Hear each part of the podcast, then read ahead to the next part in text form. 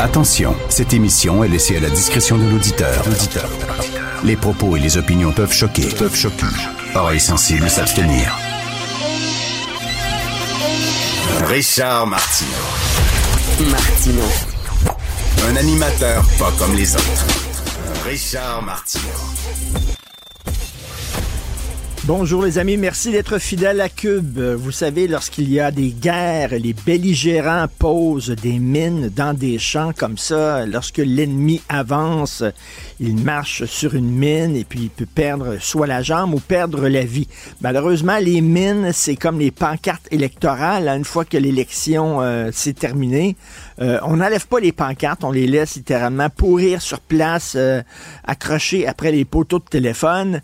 Euh, ben les mines, c'est pas mal plus dangereux. Hein? On prend pas la peine de déminer les champs. La vie continue, la vie reprend son cours. Et puis là, ben il y a des enfants qui peuvent courir dans les champs et euh, marcher sur une mine et se blesser ou perdre la vie. D'ailleurs, c'était une des deux causes chouchou de Lady. Rappelez-vous, il y avait le sida et il y avait le déminage. Elle se promenait partout à travers le monde en disant ça n'a pas de bon sens. Il faut enlever les mines qu'on a posées lors des diverses guerres un peu partout. Alors, je vous invite à lire la chronique de Joseph Facal aujourd'hui. On va en parler, on va le recevoir bien sûr à l'émission comme à tous les jours. Je veux revenir sur sa chronique. Alors, euh, Justin Trudeau, lui, a dit, euh, oui, il faut multiplier les opérations de déminage, entre autres en Ukraine, certainement, mais pour Justin Trudeau, il dit, il faut s'assurer faut s'assurer qu'il y a un quota, une présence euh, assez importante de LGBTQ chez les démineurs. Parce que je sais pas, moi, les non-binaires ou les trans ou les lesbiennes ont une façon d'enlever les mines qui, est différente. Tu comprends-tu? C'est différent. Tu sais, moi, moi c'est une, une, de mes priorités dans la vie, c'est que je me lève le matin et je dis j'espère que les mines qu'on enlève dans les champs sont enlevées par des LGBTQ. D'ailleurs, je me promenais dans le village, il y en a un qui pleurait. Hein, il y a un non-binaire qui pleurait tantôt, puis j'ai dit Qu'est-ce qui se passe? Il dit Richard, je peux pas savoir ce qui se passe. J'ai dit quoi? Il dit J'aimerais seulement enlever des mines. enlever des mines en Ukraine. Puis, ils me prennent pas. J'ai dit Courage. Courage. Justin Trudeau a justement une campagne là-dessus, puis il va s'assurer qu'il va avoir une présence importante de LGBTQ plus 2W chez les démineurs. Ça, c'est une priorité. Alors, on va en parler avec euh, Joseph Facal. Parlant de guerre, euh, écoutez, quand les, les, gorilles se rencontrent, avant de se sauter dessus, ils tentent de s'intimider. Hein, se tapent comme ça sur le thorax pour essayer d'intimider l'autre en disant peut-être que je vais faire peur, il va partir, puis j'aurai pas besoin de, de me sauter dessus. Là, c'est ce qui se passe avec Poutine et l'Occident. Emmanuel Macron qui disait il ne faut pas humilier la Russie, il faut lui laisser une porte de sortie pour que la Russie puisse reculer la tête haute de façon noble. Euh, c'est ça qu'il avait dit en disant il faut, la Russie, euh, le symbole la Russie, c'est un ours. Il faut pas commencer à que, l'ours se sente poigné dans un coin. Il va nous sauter dans la face. Donc, il faut permettre à la Russie de se sortir de ce conflit-là conflit de façon honorable. C'est ce qu'il disait. Il a changé complètement son discours. Alors, il a dit un discours en disant il faut prendre tous les moyens nécessaires pour empêcher la Russie de gagner et tout doit être sur la table et euh, s'il faut envoyer des troupes au sol, ben on enverra des troupes au sol.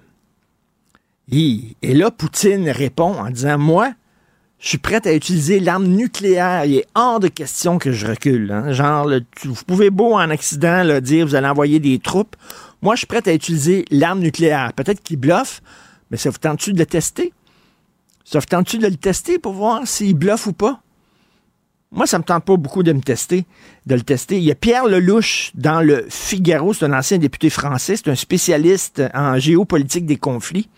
Il écrit aujourd'hui dans le Figaro, il dit euh, c'est facile d'entrer en guerre, mais c'est difficile d'en sortir parce qu'une fois que tu es entré en guerre, une fois que tu envoies tes troupes au sol, le bordel pogne. Et on s'en va-tu vers un nouveau Vietnam, là, où ça va être une confrontation entre deux blocs, euh, le bloc euh, de la Russie puis l'Occident à travers un petit pays qui est l'Ukraine. Et euh, dans le Figaro, toujours, Jean-Pierre Chevènement, ancien ministre des Armées, il dit ceci, je, vais vous lire ce qu'il dit, c'est intéressant. La position d'Emmanuel Macron participe d'une fuite en avant irresponsable et très inquiétante. Les Français ont élu Emmanuel Macron comme président de la République française. Ils n'ont pas élu Volodymyr Zelensky. Ils n'attendent pas du président de la République française qu'il défende d'abord les intérêts de l'Ukraine ou de quelque autre pays que ce soit. Ils attendent qu'il défende les intérêts de la France. S'agissant de la paix et de la guerre, il faut que notre président se souvienne que la dissuasion ne peut être mise en œuvre que pour la défense des intérêts vitaux de la France. Or, disons-le clairement, les intérêts vitaux de la France ne se situent pas en Ukraine. C'est la question qu'on va se poser de plus en plus. Euh, la Première Guerre mondiale, ça ça a commencé, c'était un petit conflit régional. Il y a un archiduc qui s'est fait tuer par un anarchiste, un petit conflit régional, et tout le monde, tout, tous les pays en Occident se sont avancés, tous les leaders, comme des somnambules. Ils ont avancé, s'amener à une guerre mondiale, absolument une boucherie épouvantable qui a duré quatre ans. Euh, là, à un moment donné, c'est comme, je comprends le principe. On, comprend tous le principe. Un petit pays qui a été envahi par un empire russe, puis comme ça, c'est épouvantable. Puis bon, bien sûr, il faut se tenir debout, mais en même temps, à quel prix? Jusqu'où? Est-ce qu'on est vraiment prêt à envoyer des troupes au sol? Heureusement, tous les autres pays ont dit, nous autres, on n'appuie pas absolument pas Emmanuel Macron, puis c'est isolé complètement, là. Euh, même, et c'est quasiment fait ridiculiser par ses alliés. Euh, la France, maintenant, fait cavalier seul. Mais sauf que, est-ce que on veut vraiment s'en aller vers ça? la Russie veut rien savoir, veut pas reculer, et Zelensky veut faire aucun compromis non plus en disant, pourquoi je fais un compromis? J'ai été attaqué. Mon pays a été envahi. Il est hors de question que je. Là, on va les sortir dehors. on va les sortir dehors. Mais écoutez, il, manque de gens en Ukraine. Euh, la population en Ukraine fondue comme neige au soleil. Euh, avant, c'était, j'ai des chiffres ici, en 91, il y avait 52 millions de personnes en Ukraine. Il y a 30 millions d'habitants maintenant. Et il y a même euh, le chef d'état-major a déjà dit, euh, au, euh, au, magazine Économiste en novembre 2023, nous allons constater que nous n'avons pas assez de gens pour combattre. Ça, c'est le chef d'état-major des armées ukrainiennes. Il dit, on manque de gens pour aller combattre. les Russes avancent, les Russes ont beaucoup d'argent, l'économie russe, ça va très bien. Est-ce que vraiment il y a une chance pour l'Ukraine de gagner et de mettre l'Empire russe euh, à genoux. Pas sûr. Il y a des gens en Ukraine qui disent OK, c'est correct, Zelensky est obstiné, oui, il défend des principes, oui, c'est bien, mais là, si on s'en va dans une guerre qui va continuer, qui va persister, qui va durer des années, euh, nous autres, euh, il va y avoir des morts, il va y avoir des milliers de morts, des dizaines de milliers de morts. Est-ce que ça nous tente vraiment? Et là, il y a des gens au sein même de l'Ukraine qui disent ben nous autres, on est prêts à faire un certain compromis et de donner certaines parties de notre territoire à Poutine pour le calmer, parce que, euh, écoute, euh, on n'a pas de chance de gagner. D'un autre côté, la question à 100 000 c'est que si l'Ukraine donne certaines parties de son territoire, est-ce que ça va calmer Poutine ou au contraire, il va dire Hey, j'ai ça. Fait je vais continuer d'avancer, moi, parce que eux autres, ils reculent. Fait que je me contenterai pas de ça un peu comme Hitler, on dit on va lui donner l'Autriche, puis euh, c'est tout, il va, bon, ça, va le calmer. Ben non, après l'Autriche, il a voulu la Pologne, puis il a voulu la France, puis il a voulu l'Angleterre, puis tout ça. Donc, euh, j'ai parlé à Michel Roche, que je reçois souvent à l'émission, qui est un spécialiste de la Russie. Il dit, écoutez, Poutine n'a pas n'a pas euh, l'argent, les armes, les soldats nécessaires pour occuper pendant euh, un, très longtemps, une très longue durée l'Ukraine. Ça n'a pas de bon sens. Il va, il, va se, il va se contenter de certaines parties du territoire de l'Ukraine. Rien n'est moins sûr. On ne sait pas. C'est un pari. Euh, est-ce que vous êtes prêt à prendre ce pari-là? Il y a des gens qui disent, c'est quoi, c'est 2 milliards qu'on envoie au Canada, à l'Ukraine? Il y a des gens au Canada qui disent, OK, on comprend le principe, un pays démocratique qui est attaqué, on comprend, euh, sauf qu'on a des problèmes internes énormes. Euh, on va continuer à donner des milliards et des milliards et des milliards de dollars pour financer une guerre qui finalement, ils pourront pas gagner. contre la Russie? Alors, est-ce qu'il faut obliger ces gens-là à s'asseoir et à négocier? Poutine ne veut pas négocier, Zelensky ne veut pas négocier, ils sont pompés les deux. Bref, on s'en va où après deux ans avec ce conflit-là? Et euh, je reviens là-dessus. C'est quand même assez inquiétant de voir d'un côté Macron dit moi je suis prêt à tout, c'est un vote en guerre, je suis prêt à envoyer des troupes au sol, et de l'autre côté Poutine il dit moi je suis prêt à aller jusqu'à utiliser l'arme nucléaire.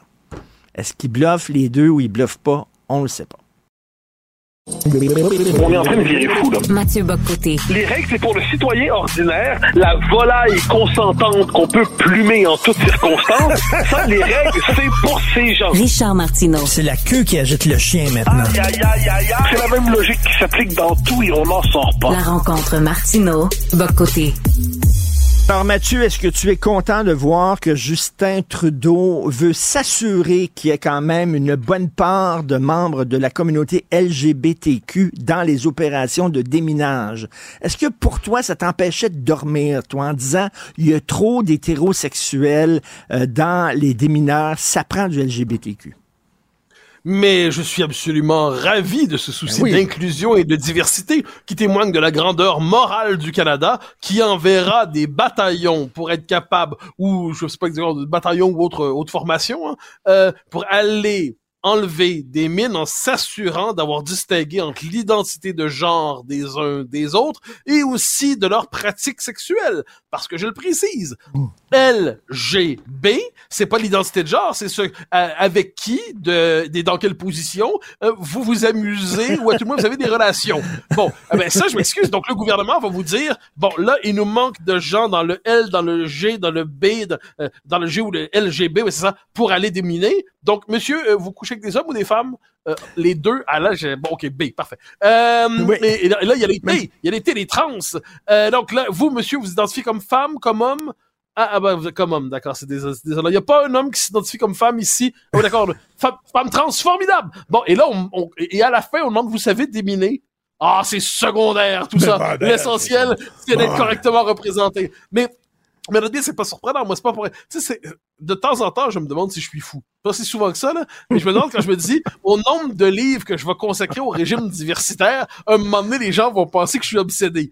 C'est pas faux. Mais en échange, c'est parce que la question est partout présente. C'est-à-dire, il y a une colonisation intégrale de la réalité, du réel, par l'idéologie diversitaire qui s'empare de tous les segments de la vie, de tous les domaines de l'existence.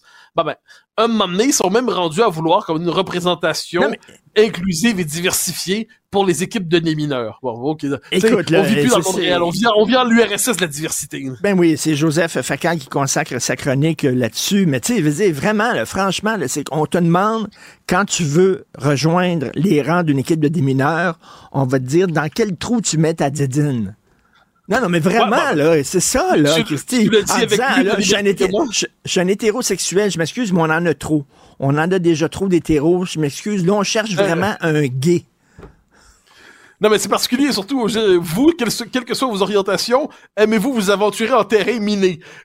C'est, quand même assez singulier comme question. Non, mais, mais, mais c'est, c'est le génie du régime canadien, qui est un régime qui, sur le plan de la recherche de la diversité mais de l'inclusion, est, est dans une dérive idéologique totale. En fait, le Canada est un pays qui se construit sur un fantasme. Parce que, faut voir, hein, c'est compliqué ces affaires-là. D'abord, tu fixes la norme des groupes à représenter. L, G, B, T, Q, I, 2, T, plus. Mais là, ah ah, cher ami, le plus est là. Le plus oui. laisse croire à l'émergence de nouvelles catégories qui émergeront inévitablement. Dès lors, qu'est-ce qu'on fait? Il faut conserver des postes en fonction des nouvelles catégories qui émergeront pour assurer la correcte représentation des prochaines lettres de l'alphabet recomposées selon l'idéologie du genre? C'est une question que je trouve essentielle. Mais le Canada nous oblige à entrer dans un monde fou. Ça me fait penser à Chesterton. Oui, je pense que c'est Chesterton qui le disait que si vous parlez avec quelqu'un qui dit qu'il se prend pour un poulet, c'est peut-être moins lui le fou que vous qui acceptez de le voir comme un poulet. Bon, eh bien, euh, j'ai l'impression que par rapport à l'idéologie diversitaire au Canada, on est obligé d'entrer dans une idéologie qui rend le monde incompréhensible. Et là, on est obligé de rentrer dans ces calculs et ces divisions. On nous demande pas de respecter les gens. On nous demande d'entrer dans une forme de statistique comptable des gens en fonction de leur orientation sexuelle puis de leur identité de genre. C'est délirant.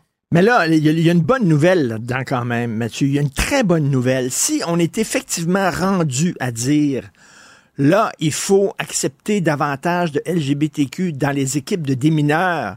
Ça veut dire que beaucoup de leurs revendications, finalement, qui ont été acceptées, là, ils ont voulu se marier. J'imagine dans la liste des revendications, là, nous voulons participer à des opérations de déminage. C'était bien, bien, bien en bas. En premier, c'était on veut être respecté, on veut pouvoir se marier, on veut pouvoir adopter des enfants, on veut déminer des champs je me si on est rendu là, dans la liste, des, ben, ça veut dire que ça va bien quand même pour les LGBTQ. Là. Ah, non, mais la, logique, la logique est celle de l'inclusion intégrale dans tous les domaines de la vie. Donc, il n'y a pas de limite en tant que telle. Il y a, on n'est plus des revendications. D'ailleurs, j'imagine, moi, j'imagine, je suis persuadé d'ailleurs que ça vient pas d'eux. Hein. Ça vient pas de leur lobby. Ça vient vraiment de la bureaucratie diversitaire. Tu sais, ils ont reçu, ah oui, un, un nouveau programme de déminage. Bon, OK.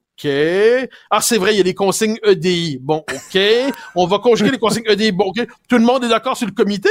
Puis là, personne dans le comité va être le cave qui va dire, excusez-moi, est-ce que c'est vraiment pertinent de tenir compte euh, de l'orientation sexuelle ou de l'identité de genre des démineurs parce qu'il veut pas avoir de réac ou de gars d'extrême droite? Parce que l'homme qui pose cette question est inévitablement d'extrême droite. Donc, tout le monde fait... Euh, mais, mais, mais, et au final, on se retrouve avec ce document qui est produit par l'administration. Puis là, moi, je, je connais mes amis centristes qui, devant ça, vont me dire Mathieu, c'est un document parmi d'autres. Pourquoi donnes-tu tant d'importance à cela? Bordel, c'est un document produit par l'État. L'État parle par ses documents. la norme dans notre société, c'est pas moi, c'est l'État. Moi, je suis de la paléo-humanité. Je suis de l'humanité antérieure qui croyait au corps sexué. Je suis des temps anciens qui croyaient au peuple. Euh, il se trouve que le régime canadien appartient à la nouvelle humanité, productrice d'une infinie diversité en toutes circonstances. Et là-dedans, c'est pour ça que le Canada ressemble de temps en temps, je le dis, une forme du RSS de la diversité. Ben oui. Moi, j'ai des amis gays, tu as des amis gays. Euh, jamais, jamais, jamais au fil des ans, j'en ai entendu un dire tabarnouche, j'aimerais ça vraiment déminer. En tout cas, bref, c'est ça, c'est le Canada de Justin Trudeau. Écoute, je parlais un peu plus tôt en ouverture d'émission d'Emmanuel Macron qui, après avoir dit il faut euh, laisser une porte de sortie honorable à la Russie, euh, dit maintenant il faut gagner cette guerre coûte que coûte quitte à envoyer des troupes au sol.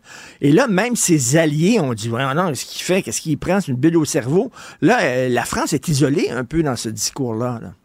C'est le moins qu'on puisse dire. Et moi, ce qui m'énerve un peu, parce que Macron a des défenseurs néanmoins là-dessus en France, il y a ceux qui nous disent, ah ah, vous voulez pas envoyer de troupes au sol, vous êtes donc les héritiers de Munich. Munich, on le sait, c'est la conférence, les accords de 38, où les démocraties font des concessions à Hitler en espérant ne pas avoir la guerre, puis au final, elles ont le déshonneur et la guerre.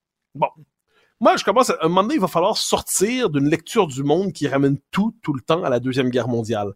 Nos adversaires, nos ennemis, même les plus désagréables, ne sont pas toujours des nazis. Je veux dire, hmm. euh, Poutine ne m'inspire aucune sympathie. C'est un tyran. Je, je conspue son régime, mais c'est pas le Troisième Reich. Faut, faut juste savoir que c'est pas le Troisième Reich. C'est un régime autoritaire, à tendance totalitaire, agresseur, impérialiste. Je plains les Baltes, je plains les Polonais qui vivent sous la menace de l'ours russe.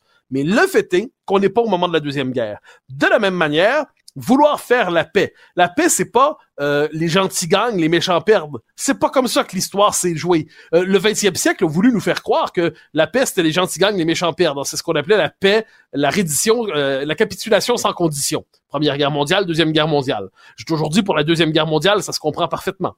Mais pour la première, c'est déjà plus compliqué. Mais l'idée qu'il n'y a de paix que dans la capitulation sans condition, ça veut dire qu'on est dans une guerre sans fin jusqu'à ce que l'ennemi tombe. Or, la paix dans l'histoire du monde, qu'est-ce que c'est? C'est les gens qui se disent qu'il est plus avantageux pour eux de faire des sacrifices pour revenir à la paix plutôt que de se perdre dans un conflit sans cesse qui va les saigner jusqu'au bout.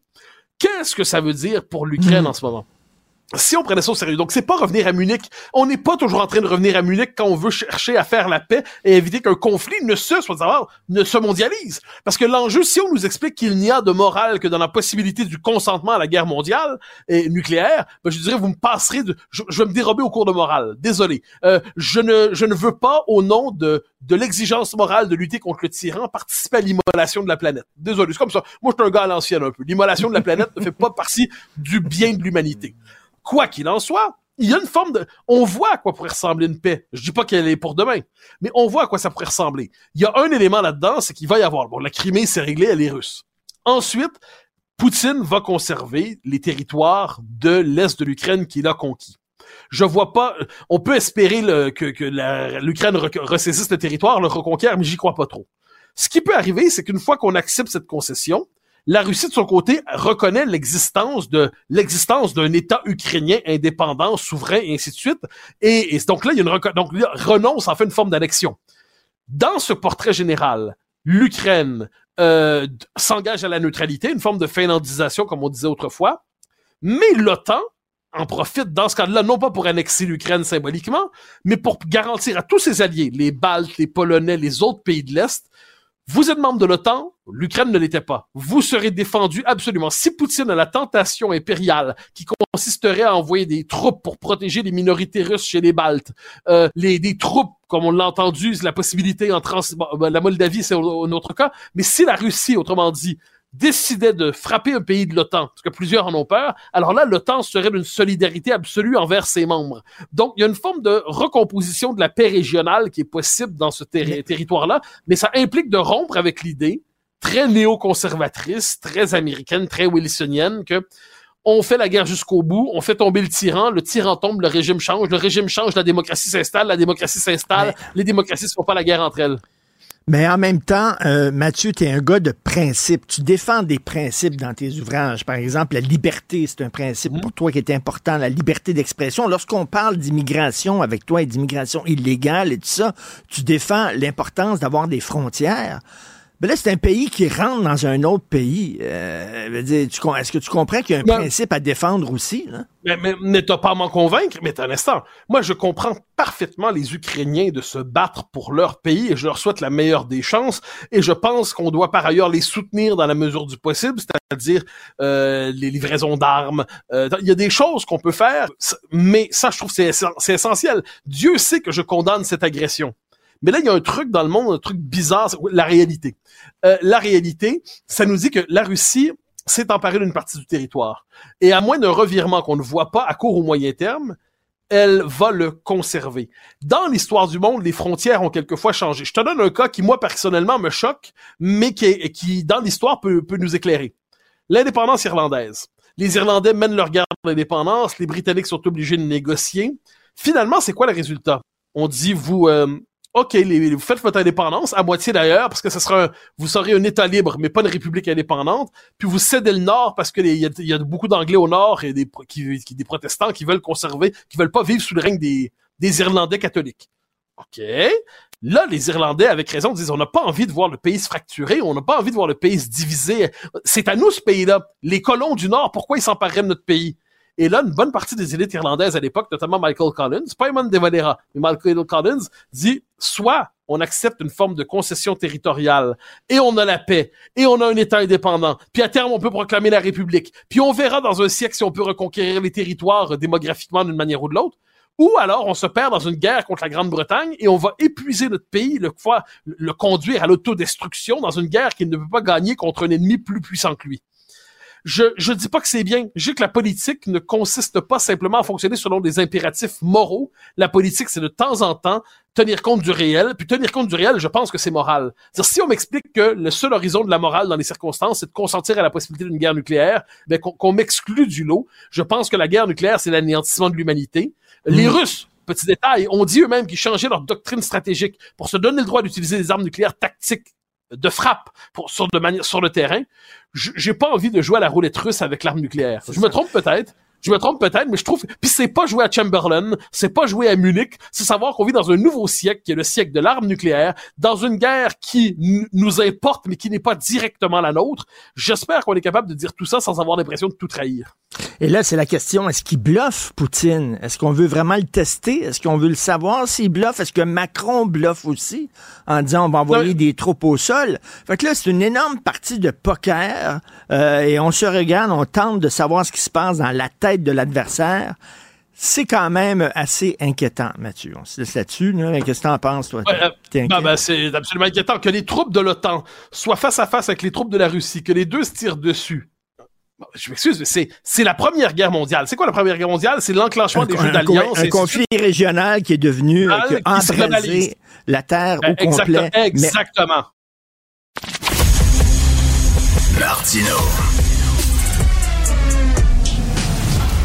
Le cauchemar de tous les woke. 9h30, on va aller rejoindre Richard Martineau à Cube Radio. Salut Richard. Salut Jean-François. Écoute, Salut Jean-François. Écoute, ça rentre comme dans un moulin, ça respecte aucune frontière, ça se promène sur nos terrains. Bientôt, ça va rentrer dans nos maisons. Moi, je trouve que ça représente une menace pour notre sécurité. Je te parle bien sûr des dindes noires. oui. Écoute. Il y en a partout, c'est épouvantable, ça rentre, là, ça, ça, ça se fout des frontières. les a ouvert dindes. la chasse aux dindes noires à coups de bâton de baseball? Ben oui, ben écoute, justement, heureusement, lui s'est tenu debout. Il y a un homme qui dit Hey, ça va, arrêtez là tout de suite. Prenez vos bâtons de baseball, si vous m'écoutez, là, et euh, partez à la chasse aux dindes noires. Quel personnage coloré quand même. Hein? Oh oui. On va se le dire, la mère de Louisville. Absolument. Euh, on va revenir sur euh, la situation de l'immigration. Ça s'est un peu réglé avec la fermeture du chemin Roxham, mais là, il y, y, a plein de passeurs qui profitent des, des secteurs qui sont pas surveillés euh, pour passer justement des migrants. Oui. Et là, il y a des citoyens de Saint-Armand en Montérégie qui en ont eu assez. Ils ont pris les grands moyens pour plus que les passeurs euh, utilisent leur terrain. Et là, c'est pas les immigrants légaux qui euh, passent des États-Unis euh, au Québec, c'est l'inverse. Ouais. On sait que euh, Justin Trudeau a bouché la brèche du chemin Roxham. Il en a ouvert une autre brèche dans les aéroports. Donc là, les gens qui veulent entrer aux États-Unis passent par les aéroports canadiens, arrivent ici, après ça, ont des contacts avec des passeurs, et là, ils passent avec des automobiles sur les terrains des gens à Saint-Armand pour pouvoir traverser la frontière américaine et s'en aller aux États-Unis. Je voulais te parler de ça, euh, Jean-François, parce que pendant des années, euh, j'ai eu une maison de campagne à Saint-Armand Ah oui? même. Donc, je connais très bien euh, le milieu. Et écoute, dans le bois, à côté de ma maison, je marchais cinq ou six minutes dans le bois, et là, tu arrives dans le plein milieu du bois, puis il y a une stèle par terre, un petit morceau de béton, et là, c'est écrit, il y a une flèche par là, États-Unis, et une flèche par ici, Canada. Et là, quand j'avais des amis qui venaient super à la maison, on, on marchait dans le bois et là, on, arrivait à la stèle, puis là, on mettait le pied l'autre bord. On disait, regarde, États-Unis, Canada, puis on s'amusait comme ça, là. Il n'y a rien, là. Il n'y a absolument rien. C'est dans le bois, tu peux passer. Il n'y a aucune frontière et tout ça. Et euh, c'est la plus longue, une des plus longues frontières au monde entre le Canada et les États-Unis. Ils peuvent pas vraiment tout vérifier. Euh, donc, euh, écoute, ça passe. et C'est comme, puis je peux, je peux comprendre ces gens-là qui disent, ben là, écoutez, vous passez sur nos terrains. Il y, a là, là, il y en a un qui a pris euh, vraiment les grands moyens puis qui a fait construire, puis il a fait creuser un fossé littéralement pour que euh, empêcher les automobiles de passer.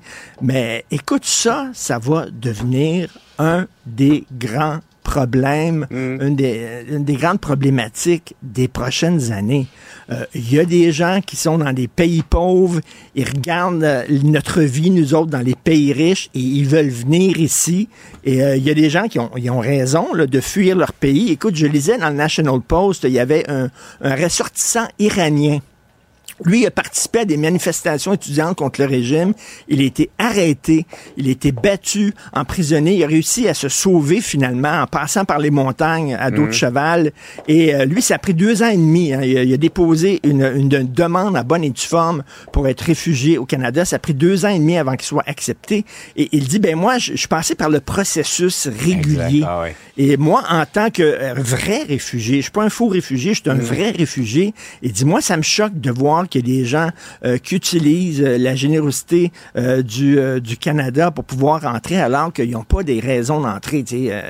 faites comme moi, passez par le processus normal. Mais écoute, ça, ça va, ça va cette question-là va se poser aux États-Unis, au Canada, en France. De plus en plus, la question des frontières, ça va être une grande question. Mais vraiment, à Saint-Armand, je te dis, tu marches cinq minutes, là, puis tu passes dans le bois, puis tu peux rentrer euh, sur le territoire américain, puis euh, je suis pas sûr que c'est vraiment si euh, vérifié que ça. Euh, moi non plus, effectivement.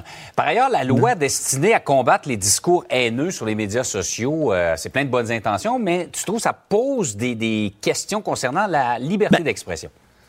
Ben écoute, c'est un bon projet de loi, le projet de loi C63. Alors, euh, bien sûr, tu sais, on veut combattre les gens qui utilisent les médias sociaux pour harponner les enfants, harceler les enfants, les intimider. Euh, euh, bon, on veut aussi, euh, tu sais, les empêcher aussi d'essayer d'attirer les enfants dans leur filet. Ça, tout à fait, on peut comprendre ça. Euh, on veut aussi euh, à ce que le gouvernement ait plus de mordant, c'est-à-dire d'obliger euh, certaines plateformes, on pense par exemple à Pornhub, là, de faire le ménage. Et, et, ça, il n'y a aucun problème. Sauf que il y a, y a, une disposition sur les discours haineux. Et là, les gens qui croient voir un discours haineux sur les médias sociaux vont pouvoir porter plainte à la Commission des droits de la personne, Commission canadienne des droits de la personne, qui, eux, vont mener une enquête pour savoir est-ce un discours haineux ou pas. Mais on l'a vu par le passé, la Commission canadienne des droits de la personne voit parfois des discours haineux là où il n'y en a pas. Quelle est la frontière? Entre une opinion? Qui va à l'encontre des euh, à l'encontre des, des, sentiers qui, qui sort des sentiers Ouais. battus, une opinion qui brasse la cabane, qui peut peut-être un peu choquer, mais qui est pas vraiment un appel à la haine et un discours haineux. Par exemple, si je dis moi, et là, ça n'engage que moi, ce que je vais dire, ça n'engage absolument pas LCN ou les gens de Québec Matin, mais si je dis aucun homme dans l'histoire a accouché. Ça n'existe pas. Euh, si vous avez accouché, c'est parce que vous avez un utérus, des ovaires, c'est parce que votre plomberie interne est, est féminine, donc vous êtes biologiquement une femme. Bon, si j'écris ça, ça peut choquer certaines personnes, mais est-ce que c'est un discours haineux envers les trans Ok, ouais. ou c'est une opinion? Euh, c'est pas clair. Je me demande où exactement va loger la on Commission la canadienne des droits de la personne, où on trace la ligne et surtout, qui va tracer la ligne? Alors, c'est la Commission canadienne des droits de la personne, puis on sait qu'elle penche beaucoup, beaucoup à gauche. Euh, des fois, bon, Mhm. si je critique le Hamas, est-ce que je critique nécessairement tous les Palestiniens? Euh, c'est pas évident. Si je critique Israël, est-ce que je critique nécessairement tous les Juifs? Euh, tu sais, on est dans une situation explosive, donc, tu sais, ça, ça sera pas évident. Euh, mais cela dit, si vous écrivez euh, que, par exemple, euh, il faut courir après les dindes noires avec un bat de baseball, est-ce que c'est un discours haineux ou Envers pas? les dindes. Je ne sais pas.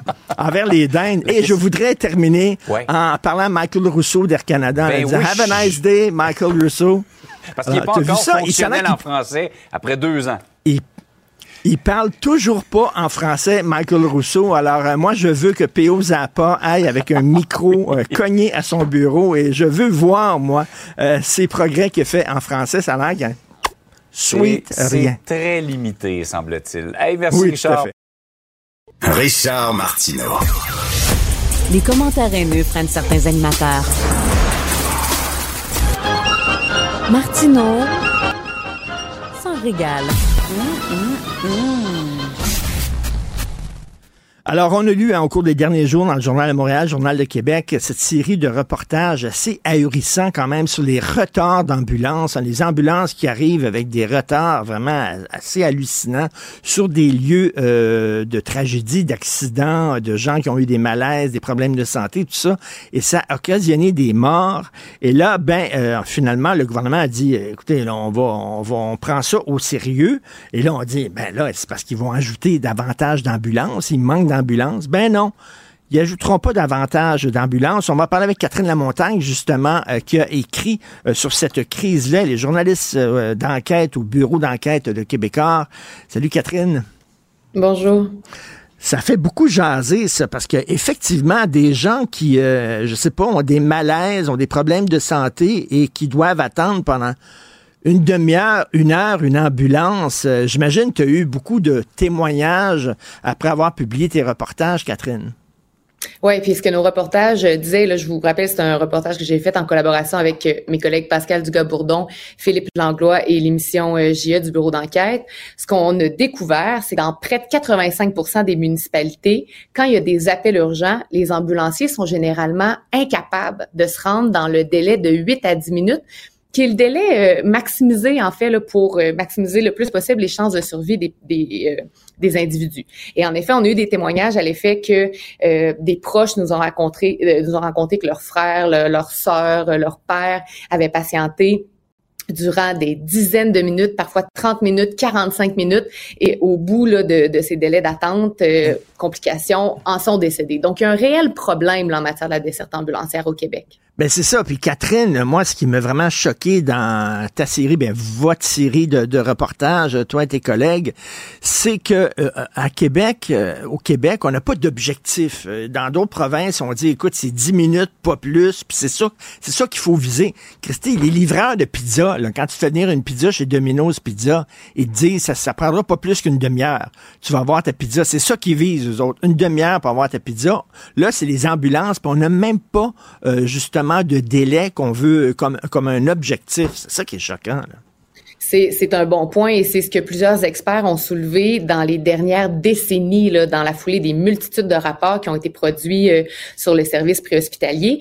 Québec n'a pas de cible. Et malgré le fait que plein de gens se soient penchés sur euh, les cibles qu'on devrait prioriser, Québec entend confier un mandat d'étude à l'INES, donc l'Institut euh, national d'excellence en santé, mmh. euh, pour refaire à nouveau une recherche pour voir quelle serait la meilleure cible pour Québec.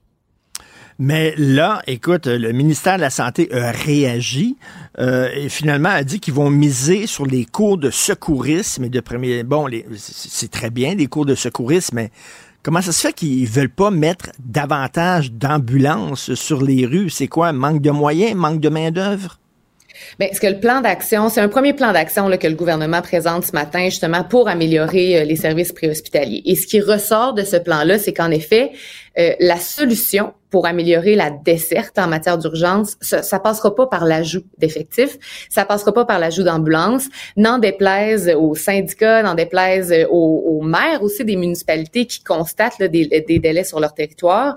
Québec va miser sur une, une meilleure action citoyenne, sur une meilleure intervention citoyenne. Donc, mieux former les gens en matière de secourisme, les inciter à suivre des formations, euh, le déploiement aussi de défibrillateurs externes sur l'ensemble du territoire. On veut créer un registre aussi. On veut créer une loi pour forcer certains établissements euh, à posséder ces appareils-là qui peuvent sauver des vies euh, lorsque survient un arrêt cardio-respiratoire. Et on veut bonifier énormément le service de premier répondant. Donc, toutes ces mesures-là euh, s'attaquent à la première première ligne. Donc, on veut que les premiers répondants, l'action citoyenne, les défibrillateurs puissent intervenir avant l'arrivée de l'ambulance, avant le transport à l'hôpital. Écoute, euh, je peux comprendre ça, des cours de secourisme, même tous les citoyens, peut-être, on devrait en prendre, des secourisme de base. J'ai une collègue d'ailleurs à Cube Radio qui a réussi à sauver son père elle-même parce qu'elle avait, elle avait suivi un cours de secourisme et elle a, elle a sauvé son père qui a eu un malaise. Euh, oui, je comprends ça, mais on veut aussi plus d'ambulances. Puis là, là, Catherine, faut faire, tu sais, on, on, le dit, là, on s'attaque pas aux paramédics. À chaque fois qu'on critique le système de santé, c'est la machine qu'on critique. C'est pas les gens qui travaillent dans le système de santé. Les gens qui travaillent dans le système de santé sont vraiment là, ils, ont le cœur à l'ouvrage. J'imagine les paramédics là, sont les premiers déçus là, qui arrivent en retard comme ça. Là. Mais ça, c'est tellement un bon point parce que euh, à chaque fois qu'on a parlé à des proches là, qui ont été victimes de cette attente-là, là, qui, euh, je me souviens là, d'une dame notamment là, de 93 ans de Drummondville, elle, elle se fracture la hanche. Elle appelle, euh, ses proches appellent le 911 une fois, deux fois, trois fois, et l'ambulance se pointe finalement au bout de 90 minutes. cette dame-là finalement est décédée là, de complications liées à sa fracture de la hanche.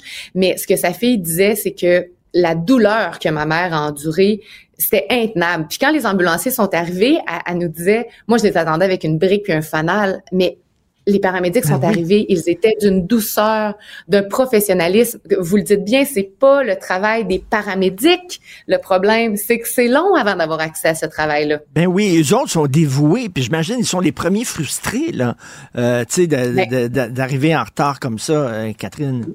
Ben oui, puis les besoins sont criants. Là. Uniquement dans la région de la capitale nationale, euh, le syndicat des, ambulanciers d'ici réclame entre 10 et 15 véhicules ambulanciers supplémentaires uniquement pour bien faire leur travail sur le territoire. Donc, c'est pas un véhicule qu'on demande, là. on en demande de 10 à 15. Ça démontre à quel point les, les besoins sont criants. Est-ce qu'il y a une pénurie de main-d'œuvre? Évidemment que ça fait partie euh, de toutes les raisons pour lesquelles les délais sont longs. Euh, pénurie de main-d'œuvre, ça, ça, touche aussi euh, le secteur préhospitalier. ça fait partie là, des, des, des, raisons, mais il y a d'autres il y a, d'autres motifs. Là. Il y a moyen de, de maximiser les ressources en place, évidemment. ça coûte très cher le service ambulancier. Là.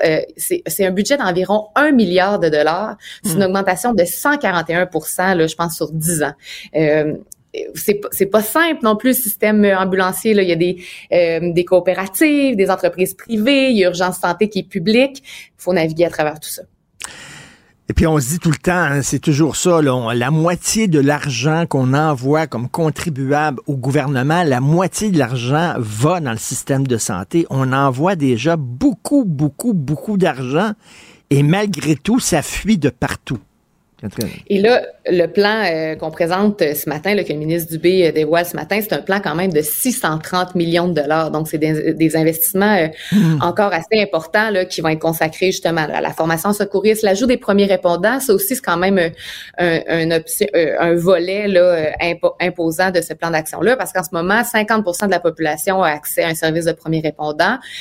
on souhaite augmenter ça à 80% Les premiers répondants, je vous rappelle, c'est les pompiers, les policiers, même des bénévoles des fois qui vont arriver encore là euh, avant euh, avant euh, les ambulanciers là, dans des cas de situation urgente.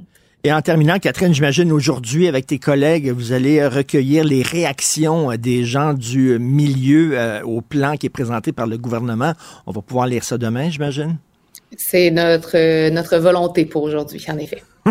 Merci, euh, bravo pour euh, votre excellent travail, toute la gang là-dessus, parce que ça touche absolument tout le monde. Catherine Lamontagne, journaliste d'enquête au bureau d'enquête de Québécois. Merci, bonne journée. On voyait que les Américains devaient marcher sur leur fierté et leurs principes. Une liberté de penser.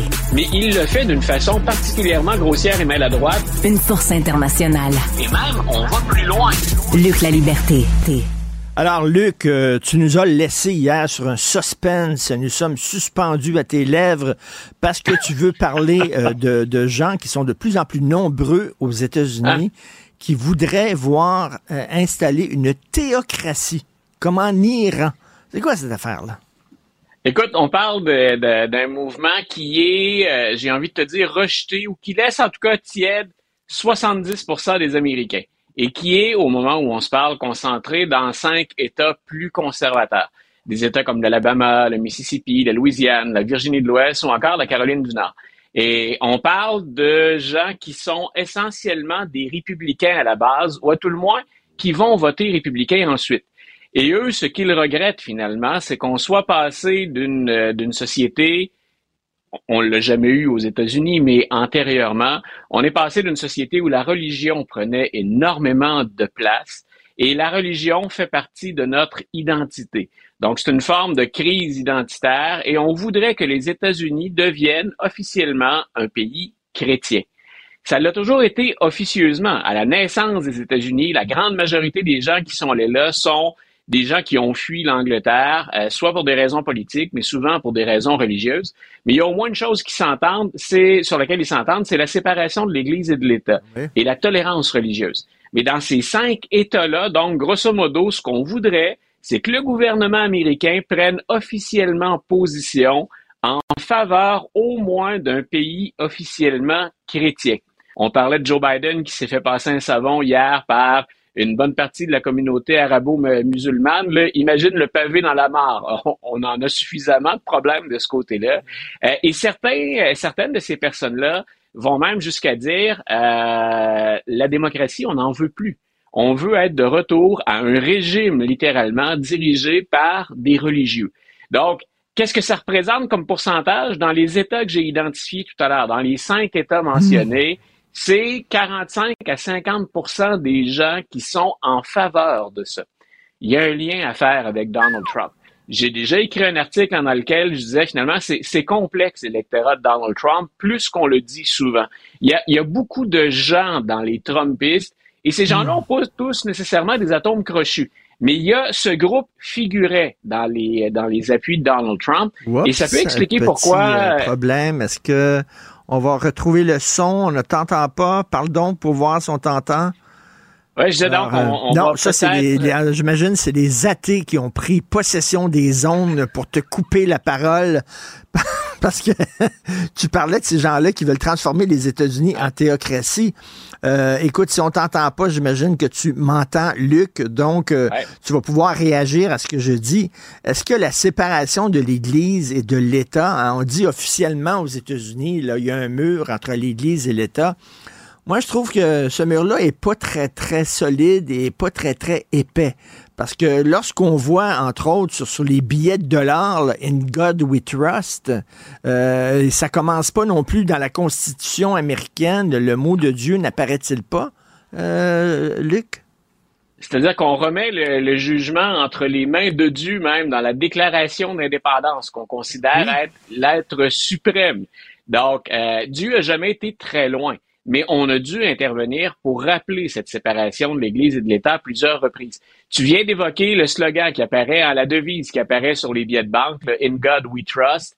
Euh, c'est récent dans l'histoire américaine, c'est pas là depuis le départ. Dwight Eisenhower, au lendemain de la Deuxième Guerre mondiale, voit qu'il y a un vent de conservatisme religieux qui souffle sur les États-Unis.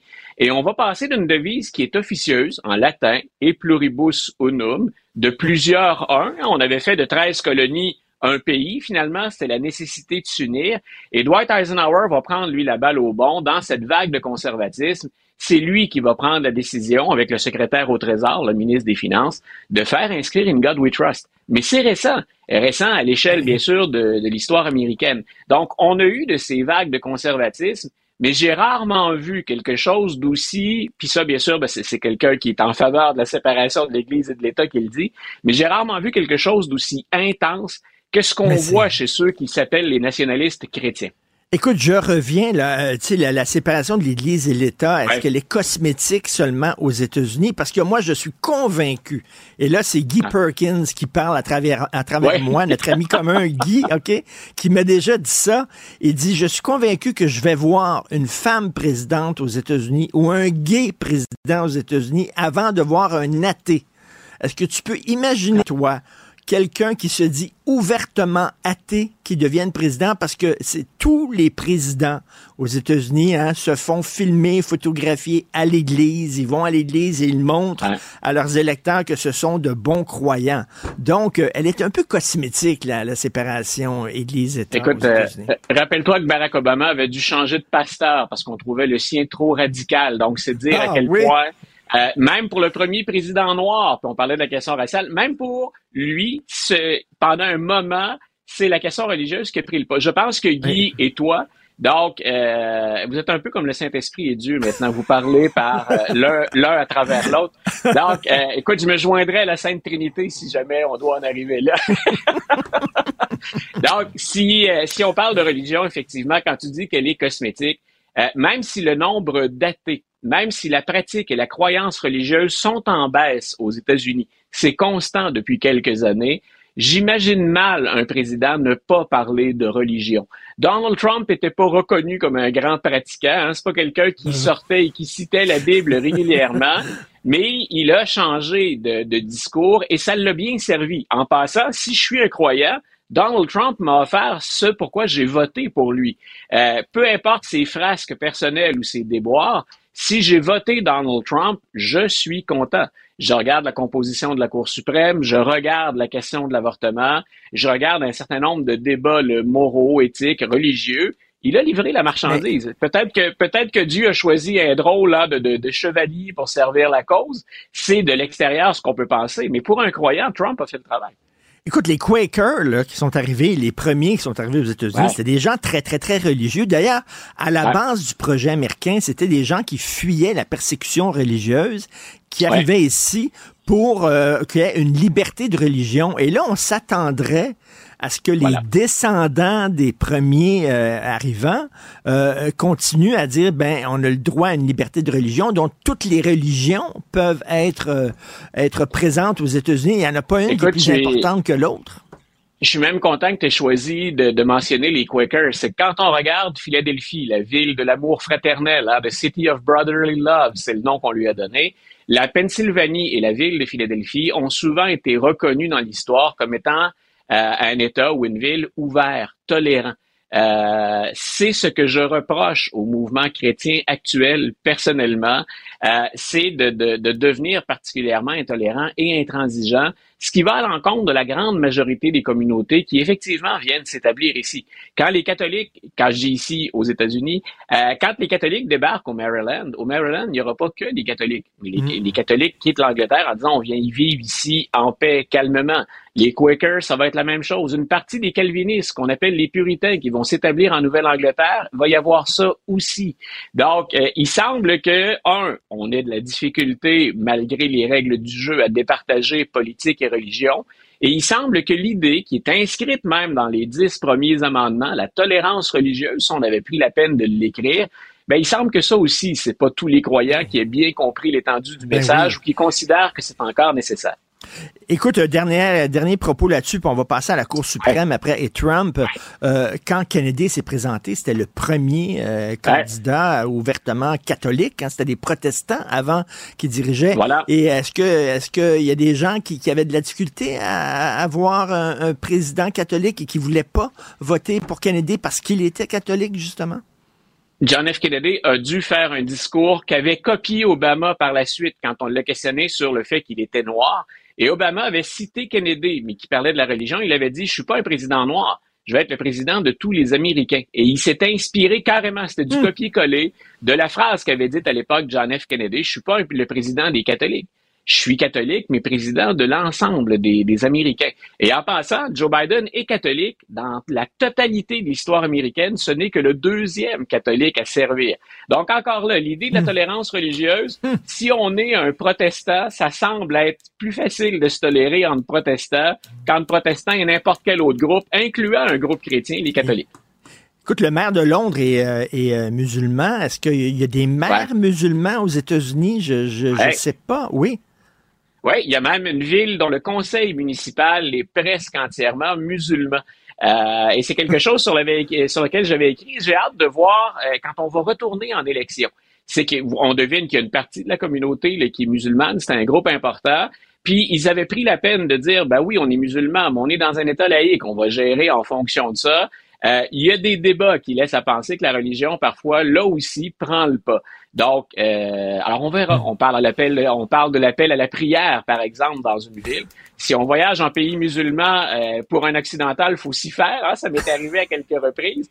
Euh, je suis pas sûr qu'aux États-Unis, l'appel à la prière cinq fois par jour, il n'y a pas des, des, des, blancs chrétiens pour qui ça, ça représente pas euh, un irritant occasionnel ou permanent. Hey boy! Quand ça va arriver, là, il va y avoir des gros débats. C'est le fun de parler avec un prof d'histoire. Bon Dieu. Euh, écoute, euh, parle-moi de la Cour suprême qui a offert un cadeau, tu dis, à Donald Trump. Écoute, que, la Cour suprême, ce qu'elle a annoncé hier, on attendait ça au mois de décembre. Ce qu'elle annonce, c'est, OK, euh, on va se pencher sur la question de l'immunité du président aux criminels. Ça fait longtemps qu'on espère ça. Le procureur spécial Jack Smith, celui qui, gère deux des causes contre Donald Trump, dont celle de l'insurrection du 6 janvier 2021, Jack Smith avait dit à la Cour suprême, j'aimerais, il dit ça en décembre, j'aimerais ça, la Cour suprême, que vous vous prononciez là-dessus, parce qu'on veut pas ralentir le procès. On veut que les Américains sachent à quoi s'en tenir pendant l'élection. C'est une cause qui est majeure, ça s'est jamais passé dans l'histoire des États-Unis. Prononcez-vous. La Cour suprême répond sans aucune justification, et elle a le droit de le faire, ça, c'est pas normal. Elle lui répond tout de suite, non, on fera pas ça. Donald Trump, il y a deux semaines, dans son procès à lui, dit, j'aimerais ça qu'on mette tout sur pause le temps que vous vous prononciez sur l'immunité présidentielle. Au lieu de lui répondre immédiatement, on laisse passer deux semaines et on apprend hier, on va étudier la question de l'immunité présidentielle, mais on va le faire au mois d'avril. Là où je dis qu'on fait un cadeau à Donald Trump, et comme la Cour suprême n'a offert ni à Jack Smith ni à Trump aucune justification, c'est là où je suis un peu troublé. Pas que, pas que je m'attendais, c'est pas obligatoire, mais je me dis les enjeux sont tellement grands. Ben oui. On serait attendu à ce qu'on nous explique pourquoi. Et là où je considère qu'on, et d'ailleurs c'est ce que les avocats de Donald Trump ont, ont affirmé hier, c'est que si on entend la cause à partir du mois d'avril, au mieux, on pense avoir un jugement de la Cour suprême sur l'immunité au mois de juin, juste avant que les juges partent pour les vacances annuelles. Euh, ça, ça veut dire que le, procès du 6 janvier, au mieux, va commencer pendant la campagne électorale, s'il a lieu avant la campagne, et qu'on aura un jugement qu'après. C'est exactement ce que ah. souhaitait Donald Trump. Et j'avoue bien sincèrement, puis écoute, on donne le bénéfice du doute parce qu'on n'a pas eu d'explication. En tout cas, la réaction hier, c'est ça fait un peu louche. Pourquoi étirer les délais autant? Pourquoi avoir refusé en décembre ce qu'on autorise maintenant et repousser ça au mois d'avril après avoir pris deux semaines pour Ben, se ça, fait, décider? ça, ça fait surtout pleutre en disant nous autres, on veut pas être accusés d'avoir euh, fait dévier Voilà. euh, l'élection. Euh, on s'en lave les mains. Ça va être après l'élection, comme ça, on est clean, comme on dit. Voilà. On- ben, écoute, incroyable. Méchant cadeau, effectivement, à Donald Trump. Merci. On s'en reparle au cours des prochains jours. Merci, Luc. Bonne journée. Bye, Richard. Bonne journée. Joignez-vous à la discussion. Appelez ou textez le 187 Cube Radio 1877 827 23 23 46. Si vous avez l'habitude d'écouter la chronique de Félix Séguin à cette heure-ci, on l'a juste déplacé d'une quinzaine de minutes. ça s'en vient d'ailleurs, euh, bougez pas. Et ça va être encore très, très intéressant parce qu'on va parler de cet homme de Gatineau. Peut-être que vous avez vu les, les photos passer là, parce que c'est hallucinant. Un homme de Gatineau qui avait une centaine d'armes à feu chez lui. Ça a été saisi, mais c'est assez imp- impressionnant, là, tout ce qu'il y avait euh, à la Il avait, maison. il y avait des silencieux. Ça, c'est pas pour aller à la chasse, là, des silencieux, là, sais. Assez particulier. Hi, hein? T'sais, non, mais qu'est-ce qu'il faisait avec ça? Ben On va oui. en parler justement avec, euh, avec Félix. Ça va être très, très intéressant. Puis un petit peu plus tard aussi, dans l'épisode de, de Richard, on va parler du télétravail. Donc moi, je vous lance là-dessus. Je veux savoir si vous êtes en télétravail ou si vous le faites aussi une coupe de journée par semaine, parce que là, en ce moment, c'est un peu ça la mode, là. Deux, deux trois jours à la maison, deux, trois jours euh, au travail. Je veux savoir comment ça, ça a changé votre vie. Puis autant positif que négatif, là. Parce que d'un côté, on peut se dire, ah, ben c'est le fun, ça nous sauve du temps dans le trafic, par exemple, en déplacement. Mais à l'inverse, peut-être que vous avez peut-être, je sais pas moi, un petit peu plus de misère à décrocher parce que le bureau est à la maison, la maison est devenue le bureau. Tu sais, des fois, ça peut être difficile de faire la part des choses. Je sais pas, je propose, mais je veux avoir votre opinion euh, là-dessus. Donc, vous pouvez me texter au 1877-827-2346, le 187 Cube Radio ou encore par courriel au studio à commercial cube.radio. Je vais pouvoir partager vos réflexions un petit peu plus tard parce que Richard va recevoir justement en entrevue Julien Capraro qui a réalisé un documentaire sur le, sur le télétravail parce qu'on a l'impression que, que c'est nouveau, là, que c'est arrivé avec la pandémie. Mais non, ça fait longtemps que ça existe. Puis justement, il s'est intéressé au phénomène en regardant le télétravail sous tous ses angles. Donc, ça s'en vient un petit peu plus tard dans l'épisode. Je me permets de faire une petite tranche de vie. Hier, on cuisinait en écoutant les cowboys fringants à la maison. Puis euh, mon chum, c'est un grand fan. Puis il me disait, ah, ça me fait de quoi, tu sais, de les, de les écouter. tu sais. Puis je peux comprendre parce que tant et aussi longtemps que l'ultime album n'est pas sorti, c'est comme si c'était c'était pas tant concret, tu sais, veux, veux pas. Et on apprend ce matin qu'Alexandra Streliski va rendre hommage à Carl Tremblay à la prochaine cérémonie des Junos. Tu sais, les Junos, c'est comme notre grande fête de la musique au Canada. Tu sais, aux États-Unis, c'est les Grammys. Ben, au, au Canada, c'est les euh, Junos. Donc, je trouve que c'est une belle idée de, de mélanger justement la délicatesse, l'émotion d'Alexandra Streliski avec la musique des Cowboys fringants. Je pense que ça va être un beau moment euh, dans le. T'imagines l'émotion qu'on va sentir quand le, le prochain album des Cowboys va sortir avec la voix Oui, de Carl Tremblay. Enregistré en direct dans, le- dans leur salon. Ben oui, Ça- ça, ça, va être Ça va être euh, rempli d'émotions. ouais. là. Ouais, Marianne Lépine qui avait publié il y, a, il y a deux semaines que c'est terminé, l'album est fini, ça devrait sortir probablement au mois d'avril. C'est dans quelques semaines ça, fait que euh, oui, ça va vraiment être quelque chose d'entendre ça. Puis justement, l'album des Cowboys fringants avec l'Orchestre symphonique de Montréal est en nomination dans la catégorie album francophone de l'année au prochain gala des Junos. Donc ce sera à voir le 24 mars prochain.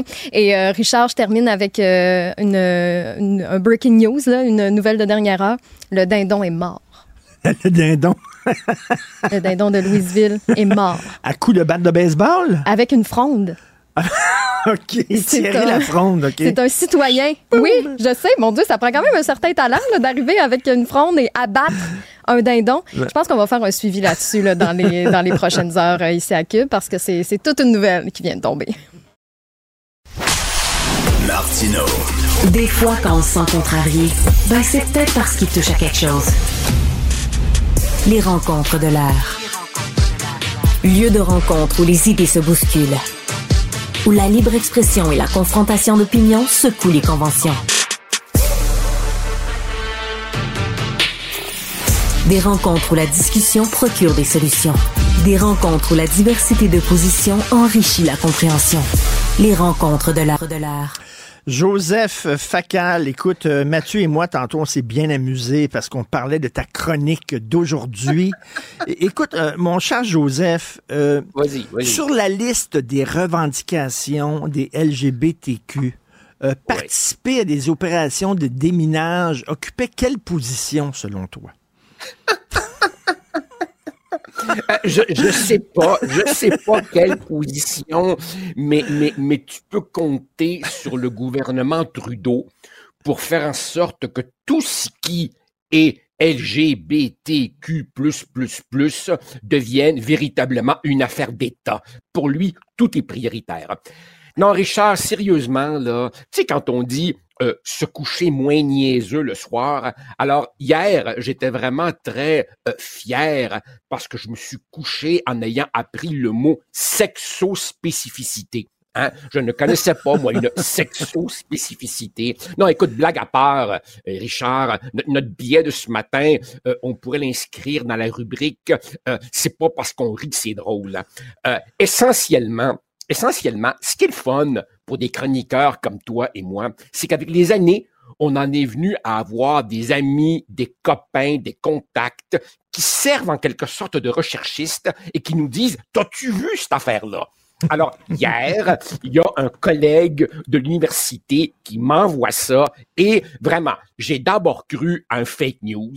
Après, je me suis dit, non, non, c'est peut-être un canular d'intelligence artificielle, mais j'ai été vérifié et c'est vrai. Et Richard, je dois ajouter que j'ai beau de temps en temps faire des montées de lait à propos du Canada anglais.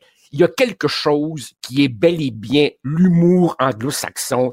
Et depuis deux, trois jours, d'un bout à l'autre du Canada anglais, ça rigole sur cette affaire-là. Et je t'en prie, va faire un tour. Alors, je résume très brièvement. On est quoi? On est, on est jeudi aujourd'hui.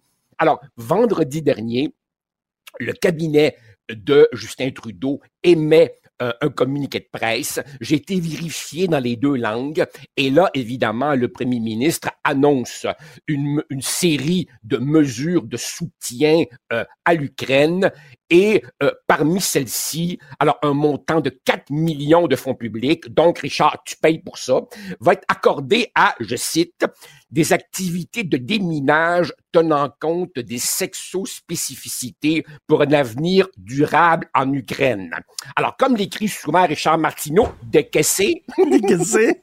décaissé. Alors, j'ai été vérifié. Je lis, je lis.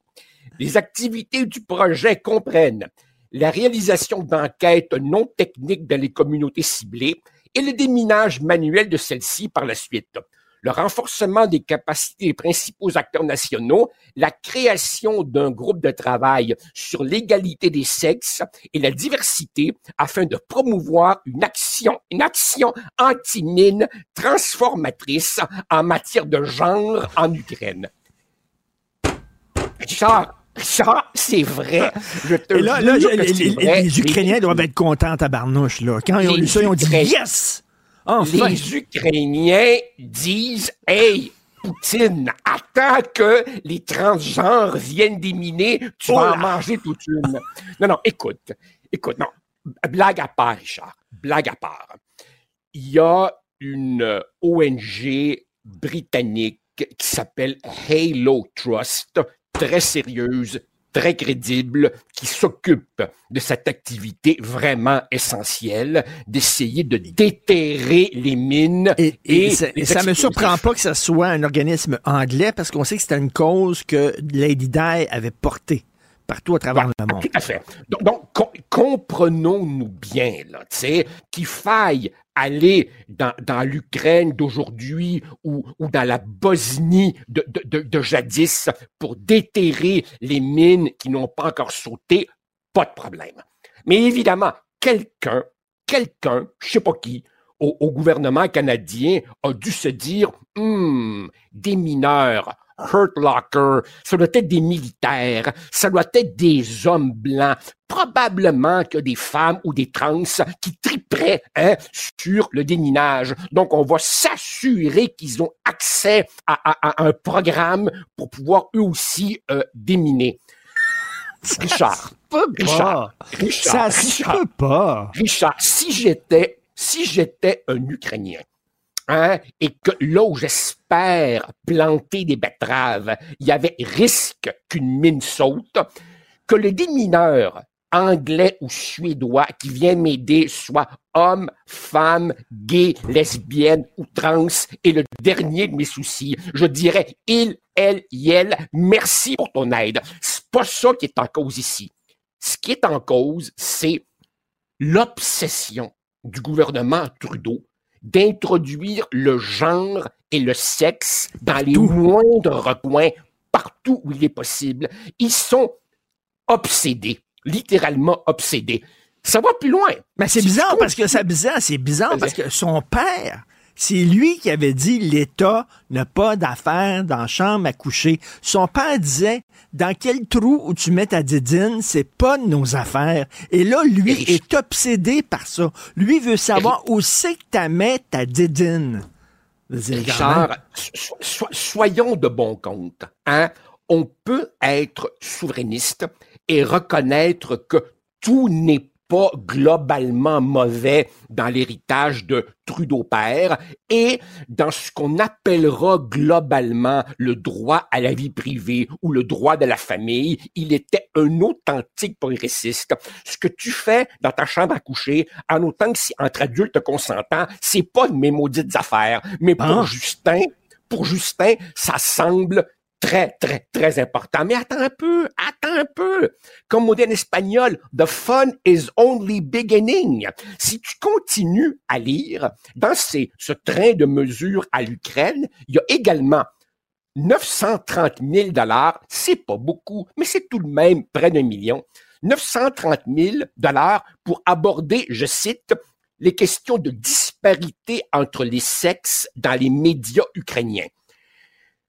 Bon, je présume peut-être que dans les médias ukrainiens, il y a plus non, je, je, pense, je pense qu'il y a plus de problèmes. Il y a des problèmes un peu plus urgents en Ukraine. Est-ce est que, tu, est que tu penses que, est-ce que tu penses que les pauvres Ukrainiens en ce moment ont pas d'autres priorités que l'orientation sexuelle du démineur ou l'égalité des sexes dans les mais ça, C'est tellement bobo.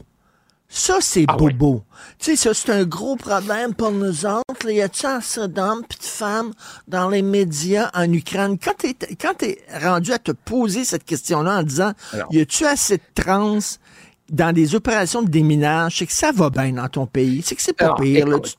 écoute, l'autre jour, et, Richard, pendant que je fouillais un peu cette affaire-là, je suis tombé sur je ne sais trop quel blogueur du Canada anglais. Je, je vais te retrouver son nom, qui lui, évidemment, traitait ça sur le mode ironique et qui disait, c'est formidable, c'est formidable, réjouissons-nous on va non seulement repousser le méchant envahisseur russe, mais on va le repousser de façon équitable, diversifiée et inclusive. EDI. Yeah! En avant. Et bien entendu, bien entendu, la petite pomme canadienne ne tombe jamais très très loin de l'arbre onusien, car j'ai appris qu'à l'ONU, il y a quelqu'un qui a écrit un manuel de 70 pages, oui, oui, sur l'importance de l'équité, la diversité et l'inclusion dans le déminage à travers le monde. Car évidemment, des pays dans lesquels des engins explosifs sont enterrés, il y en a plein. Alors, EDI, équité, diversité, inclusion, est même rendu gracieuseté de l'ONU et de Justin dans les activités de déminage.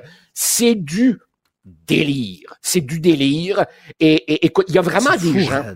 Il y a des gens, Richard, qui sont tellement obsédés que quelque part, leur obsession devient un objet quasiment euh, euh, euh, esthétique. Ils sont obsédés 24, 7, 365. Partout, à n'importe quel moment où il y a une occasion de plugger leur obsession idéologique, ils vont le faire même dans le déminage en Ukraine. Alors, c'est ça, le, le, Canada Wonderland de Justin Trudeau. Écoute, en terminant, super chronique, j'invite les gens à, te lire, bien sûr, ils, ils croiront pas. Là. écoute, ah, euh, bon, c'est aujourd'hui que la, Cour d'appel se prononce sur la loi 21. Rapidement, bien sûr, on va revenir, toi et moi, là-dessus demain. Euh, Ah non, demain, c'est notre chronique cinéma. On, va essayer ben quand même d'y de, de, accorder quelques temps. Euh, bon, écoute, écoute vas-y, vas-y. Là, on a dit, il y a un des, il y a un des juges, ça va être trois juges Ouais. euh, qui vont se pencher là-dessus. Un des juges a déjà pris position euh, Ouais. euh, sur contre la clause dérogatoire. Un et les juges de la Cour d'appel du Québec sont nommés par le fédéral, donc le jupon dépense. Moi, je te dis, est-ce que c'est, je te demande, je te pose la question, Oui. est-ce que c'est parce qu'un juge est nommé par les fédérales que nécessairement il va pencher du côté du fédéral? Peut-on croire encore en l'indépendance des juges? J'imagine que les juges sont quand même indépendants. J'espère qu'on croit encore à ça, sinon on ne croit plus au système de justice. Là. Ben, je vais répondre à ta question par une question.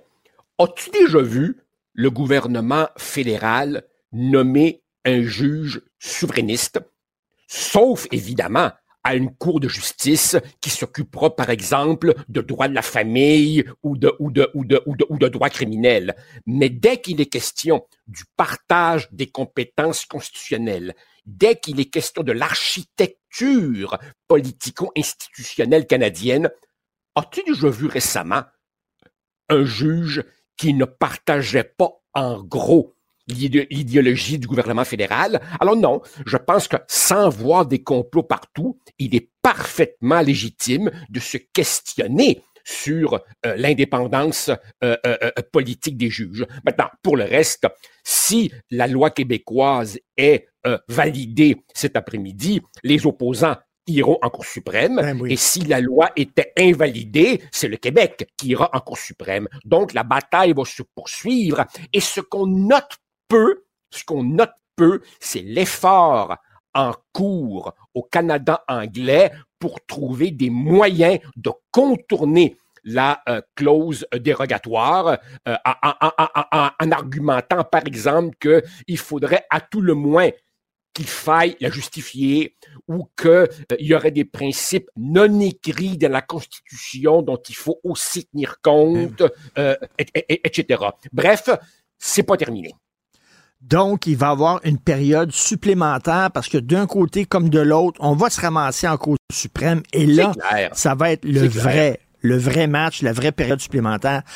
Merci et écoute, tu me fais bien rire dans ta chronique d'aujourd'hui. Ça n'a pas de crise d'allure. Désolé. Avec, avec, avec- avec Justin, avec Justin Trudeau, la- la- la- la- le, le seul mur coupe-feu qui nous reste pour préserver notre santé mentale, c'est d'en rire. C'est d'en rire. Salut, à demain. Salut, à demain, bye. La criminalité, c'est un cycle. Et tu vois, le nouveau procès va se dérouler sans qu'aucun témoin ne se présente à la barre. L'histoire des criminels racontée par l'unique journaliste d'enquête, Félix Félix Séguin. Mon cher Félix, toi que tout fait, que tout fait, euh, euh, j'ai deux questions pour toi. Un, est-ce que tu es déjà allé à la chasse? Et deux, est-ce que tu as utilisé des silencieux à ton fusil quand tu allais chasser? oui, je suis déjà allé à la chasse, à la chasse à l'orignal dans mon patelin natal, le Témiscamingue. Et puis, est-ce que j'ai utilisé euh, une carabine? Oui. Est-ce que j'avais besoin d'un silencieux? Non. Non. C'est le cas d'un, c'est le cas d'un homme qui a été perquisitionné, euh, un homme de l'Outaouais, un homme de Gatineau.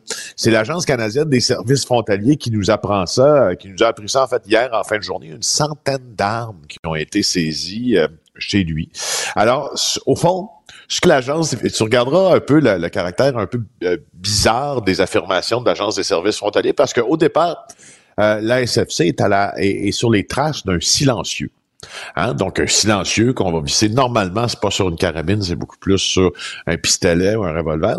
Euh, et là, donc, on suit ce silencieux-là. Puis là, finalement, on en arrive chez un individu. Puis, on saisit une centaine d'armes à feu, la plus vaste saisie réalisée au cours des dernières années par la SFC au pays. Euh, ça s'est passé le 6 février dernier. On a donc fait une perquisition à la suite de notre silencieux qui est finalement arrivé à une adresse. 61 armes à feu, 13 armes prohibées, 22 armes à air comprimé, 6 silencieux, 6, 6 chargeurs à haute capacité et des munitions aussi. Euh, Ah ouais. Il s'en allait faire quoi? Écoute, et, et là, la SFC se demande si c'est un collectionneur ou il y avait ça illégalement. Moi, je trouve que la réponse est dans la question. Mais ça, c'est moi. C'est, je suis pas quelqu'un de très perspicace, puis j'ai pas beaucoup d'instinct. Alors, tu sais, je. Mais on dirait Mais- que, en tout cas, c'est bien, c'est bien bizarre, cette affaire-là. Tu as vu ce qui s'est passé en France cette semaine? Il y a eu une perquisition chez Alain Delon, le grand Oui, comédien français oui, Alain Delon. Ils ont trouvé ouais, ouais, ouais, oui, j'ai vu ça. 72, 72 armes à feu. Et euh, lui, c'est un collectionneur. Il dit qu'il collectionne les armes à feu. Il y en avait 72 quand même. C'est tout un arsenal. C'est euh, ça. Les chargeurs à haute capacité puis silencieux. Tu sais, je comprends la question de la collection, mais pas sûr qu'on collectionne des silencieux. Tu sais pas? Non, il n'y avait, pas ça, il y avait pas ça chez Alain Delon, là, je pense pas. C'est ça. des- alors, euh, des si- silencieux, comme tu dis, des chargeurs à haute capacité. Donc, est-ce que c'était comme un genre de survivaliste qui pensait que la guerre s'en venait, puis s'armait pour euh, lutter contre les zombies ou contre les dindons, euh, les, les dindons sauvages? Ah oui, oui, ça, Ou, oui. euh, est-ce que oui. c'est ça? Ou c'est quelqu'un qui était dans le crime organisé? Ou c'est quelqu'un qui était un terroriste? On ne sait pas encore. là. Hey, le maire de Louisville était, toujours merveilleux. Hein? Je, l'écoutais, je l'écoutais hier avec euh, ton nouvel ancien ami médium, disons euh, Patrick Dagacé à son Oui. émission de radio. Puis, il a commencé son entrevue en disant oui, euh, bon ben alors oui c'est ça, il y a des dindons. Puis ah, ah puis il faut que je vous laisse, j'ai un téléphone. Ben, Mais ça écoute, faisait hein. 30 secondes qu'il avait commencé l'entrevue. Ben, Mario, Mario Dumont l'a reçu aussi ici à Cube et je le reçois dans cinq minutes. On vient de me confirmer ça, donc parce Ah, que tu le, lui diras qu'on l'aime beaucoup. On l'aime à la maison. On le dindon est mort, hein? Il a été tué par une fronde. Oui. Bref, on revient à ce gars-là de Gatineau. Euh, On ne sait pas exactement pourquoi il avait toutes ces armes-là. Non, c'est ça. Non, c'est ça. On sait pas.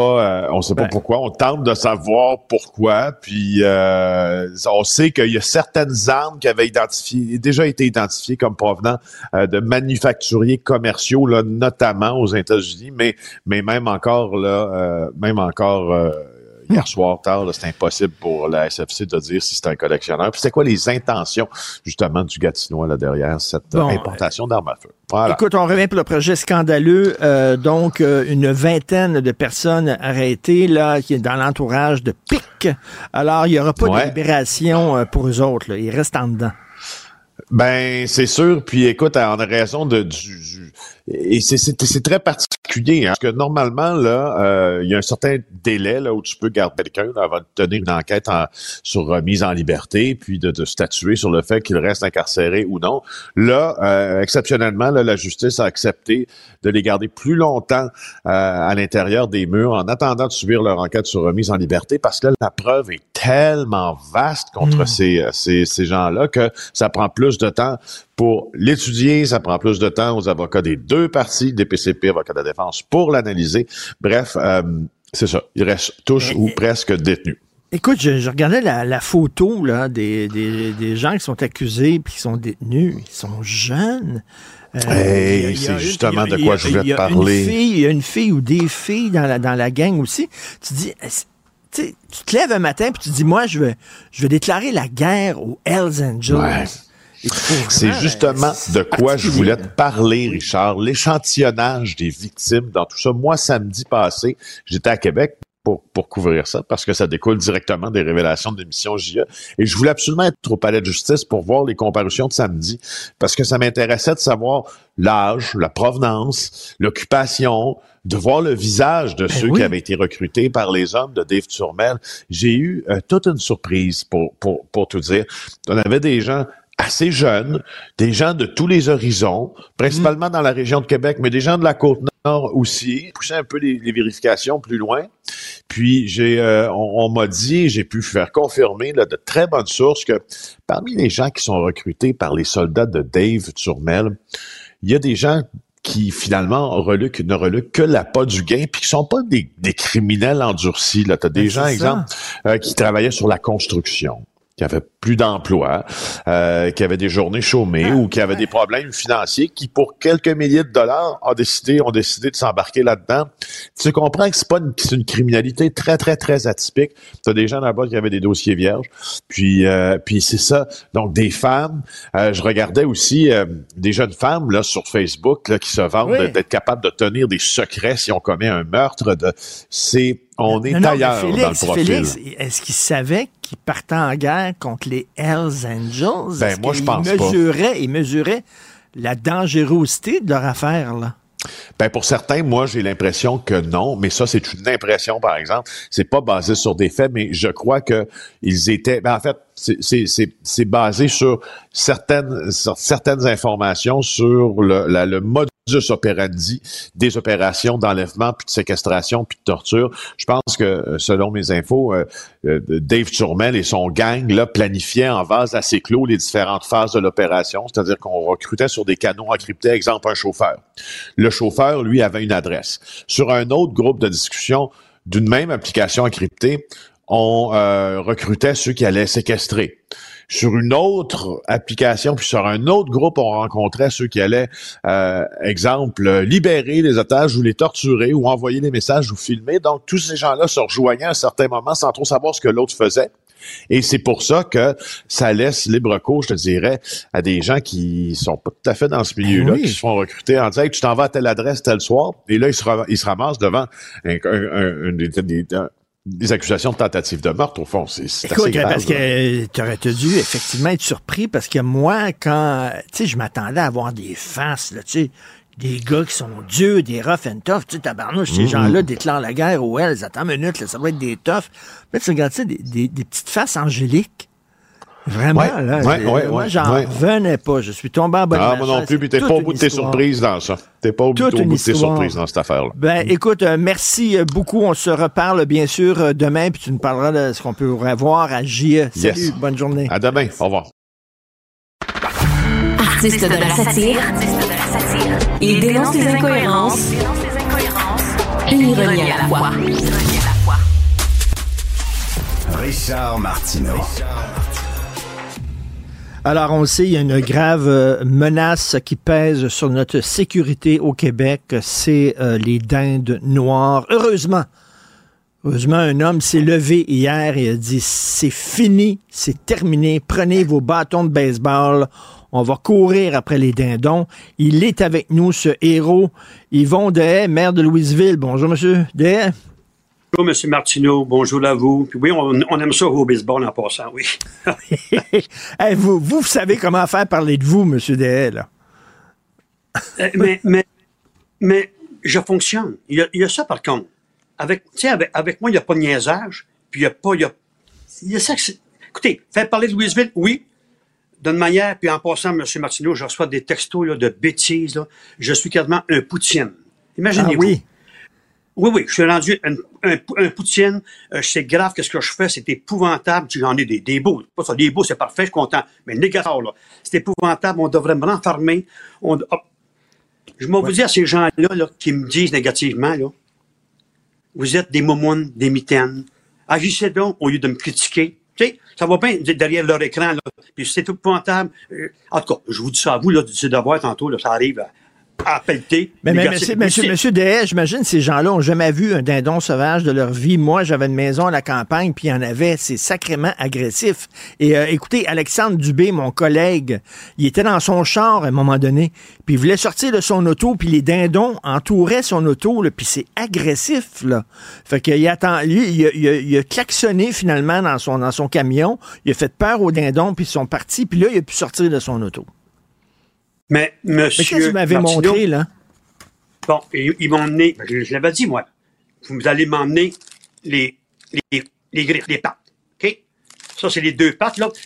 regarde, mais ceci, on ne voit pas bien, m'en excuse, là. Je l'enlèverai pas parce qu'il est, plein de sang. Alors, alors c'est quand même pas un vieux vieux, en passant, un petit peu plus jeune, mais regardez les griffes qu'il y a après ça, c'est comme des lames. Là, il y en a d'autres qui poussaient, là.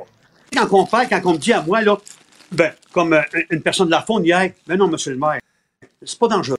Il faut, on tape des mains, ils vont se sauver, n'ayez pas peur. Là, il fait son, son territoire, mais après ça, ils vont s'en aller. D'ailleurs, le 27 de mars, excusez-moi, 27 de mars au 7 avril, il va y avoir la chasse chez vous. Tu sais, c'est quasiment ça. Fait qu'on va chasser, là. Mais... L'ouverture de la chasse. Mais là, ce que vous avez dit hier, le prenez un bâton de baseball puis courir après alors que c'était pas la saison de chasse, puis même si c'est la saison de chasse, j'imagine, on n'a pas le droit de les tuer à coups de batte de baseball. Il y a des règles. Euh, vous étiez dans l'illégalité hier, là, quand vous avez dit ça. Vous le saviez. Oui, j'étais sérieux, mais quand on a assez, monsieur, j'appelle la faune, on me pas, il y a personne de la faune qui m'a appelé. Vous savez, comme maire de la ville, là, des fois, on dit qu'on est tanné, là. J'ai attendu la fonte toute la journée hier. J'ai attendu encore ce matin. Pas eu un appel de la fonte, monsieur. Tu sais, à là, puis il voyait partout dans les médias qu'est-ce qu'on parlait de la dinde dangereuse. Personne. C'est ça l'ultimatum que j'ai. Pas niaisage. Il pensait que c'était des farces que je faisais. Non. Ultimatum. Si vous venez pas, on va dire ce soir minuit, là, c'est terminé. En fait, la dinde, en passant, elle a été tirée euh, comme dans le temps de David. OK? Pas de bâton de baseball, aucune balle, rien, mais des billes. Deux billes Oui, sur alors- la tête. On voit le dindon, là, il a été tué, il a été tué oui, par, euh, par une fronde, deux billes, pouf, sa tête. Euh, c'est qui? C'est pas évident quand même là, de, de tirer la tête d'un dindon. Là. C'est pas gros comme un éléphant. Ah, mais- Alors, il, est- il est Celui très bon, là, celui qui l'a tué. Celui qui l'a fait, monsieur, c'est un tireur, je peux vous dire ça. Ben, il, aime ça. Il s'entraîne dans ça. Fait que moi, c'était prévu, ça. Il sent ça. Fait que c'est un gars, un monsieur qui, qui demeure dans le secteur. Lui, il a cinq enfants. C- Cinq ou six. À un moment donné, il dit, il faut arrêter, monsieur le maire. Là, ça court tout le monde. Il dit, il dit, il dit, monsieur le maire, je vais suivre votre ultimatum. Vous l'avez donné, l'ultimatum, c'est ça. Mais c'est sûr que le lendemain matin, moi, c'est fini. Parfait, monsieur. Fait que je suis sorti les baseball, on va dire, défendez-vous, hein? Mais je savais qu'il y a- quoi qui s'en venait. Donc, on l'a fait dans le temps de David et Goliath. C'est pas pire, notre affaire. Pas de balle. Oui, mais là, s'entraîner, mettons, tirer sur des armes, c'est une chose. Tirer sur Ah, il était- animaux, euh, c'est Ah mais illégal. Il n'y a pas le droit. il a pas le droit de tuer euh, les, animaux avec une Ben, fronde, ouais, monsieur Martineau, à un moment donné, il faut s'arrêter. À un moment donné, là, moi, je, je dire, j'ai d'autres choses à faire que courir la dinde, là. Hein? Alors, euh, puis en passant, la Sûreté du Québec, il faut comprendre, ils sont venus, mais, mais c'est pas, pas leur devoir. Ils sont bien pas tirés avec un 9 mm. C'est pas leur job. Chacun sa job. La police fait la sienne, je fais la mienne, le médecin, vous faites la vôtre, monsieur, la fonte va faire la leur. Là, on est rendu, on est tout mêlé, on appelle à la fonte, ça nous répond pas, j'appelle en urgence, ça me répond pas. Fait que si on se fout de moi, monsieur, mais je m'en foutais des autres. Je vous dis à vous, là, on ne pas deux fois. J'ai agi. Je, je niaise pas, moi. C'est- C'est c'est ma qualité que j'ai et mon défaut que j'ai. Il n'y a pas de niaisage. Je suis là pour protéger mes citoyens. Je suis maire de la ville. Puis je suis comme si je suis capitaine de bateau. Je ne quitterai pas le bateau, moi. Et Ben, si, si, dans si, l'avion, si. je ne quitterai pas l'avion. Si vous dites euh, d'utiliser les bâtons de baseball contre des dindons, euh, si c'est des gens qui vous importunent puis qui rentrent sur votre terrain puis qui vous engueulent, est-ce que vous allez utiliser les frondes aussi puis deux, deux, deux balles de plomb dans le front ou euh, un coup de balle de baseball en arrière de la tête ou quoi? Oh, mais attention, Madame Laforêt a donné 2 millions pour nous aider. Fait comment j'en prendrai un million pour m'aider? Hein? Ça, ça, ça, c'est, le programme pour aider les élus municipaux qui ont de la difficulté, qui se font Ben oui. insulter, puis tout ça.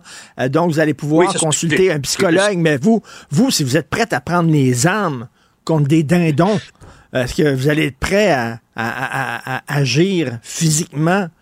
Contre des citoyens qui vous engueulent sur la rue et à l'épicerie? Monsieur, monsieur Martineau, ça fait 35 ans que je suis ici, comme conseiller et comme maire de la ville. Des bêtises, j'en ai eu, monsieur, puis j'en ai encore, regardez, là, ça, ça rentre encore de bêtises que c'est affreux que je fais? Ça, ça, ça, m'importe peu, monsieur. Je vous dis à vous, en autant qu'on ne me touche pas. On ne pas me toucher, ça va aller mal. Mais on peut me dire qu'est-ce qu'on veut, monsieur? Des fois, je vais faire mon, mon épicerie. Il y en a qui m'engueulent, ça arrive. Je les respecte. Je réponds pratiquement jamais. J'ai peut-être cette qualité-là, monsieur. Tu sais, je me fiche pas des gens, j'aime les gens. Alors ça, j'aime les gens, puis je défends les gens. Mais le gars va me dire des bêtises, comme là, le présentement, j'en qui rentrent là. Je me dis à moi-même, vous faites rien, vous autres. Sacrez-moi dans la paix. Le jour où vous allez agir comme moi, là, vous viendrez me voir. C'est quoi ça que je leur dis? Que je peux leur Vous dire dites- publiquement? C'est tout. Vous disiez tantôt que les gens qui vous engueulent, vous disiez tantôt que les gens qui vous engueulent parce que vous avez euh, appelé à la mort des dindons, c'était des momounes, j'utilise votre nom, votre mot. Est-ce que, est-ce que vous trouvez qu'il y a des gens qui sont dans la politique municipale puis qui sont trop sensibles, qui sont pas faites pour ce job-là? Oh, on m'a insulté ces médias sociaux. Est-ce que vous trouvez ça Tantôt, je me disais, tantôt un matin, vous savez, quand on est, quand- Monsieur Martineau, quand on Oui. est maire, maire ou mairesse ou conseiller conseillère, en partant, c'est l'équipe. C'est important l'équipe. Tu sais, des fois, j'entends dire, euh, un maire ou, maire, ou un maire ou mairesse, des fois, avec son équipe, ça va pas bien, c'est dur. Notre rôle à nous, là, qui est pas facile non plus, notre rôle à nous, c'est tout le temps de maintenir notre équipe. Moi aussi, là, des fois, ça broche chez nous, faites-vous en pas, là, avec mon caractère, ça broche chez moi. J'ai une belle équipe, moi. J'ai une belle équipe. Puis quand quelque chose que je, je fais pas, je leur dis, que c'est que j'ai pas fait de correct. Je leur dis, moi, ben, ils vont, euh, on n'est pas d'accord avec ça, monsieur le maire. On n'est pas, on n'aime pas ça quand tu, quand tu agis comme ça. Parfait. Moi aussi, j'ai des affaires à arranger. Puis je suis pas, je suis pas Mais- parfait, loin de là.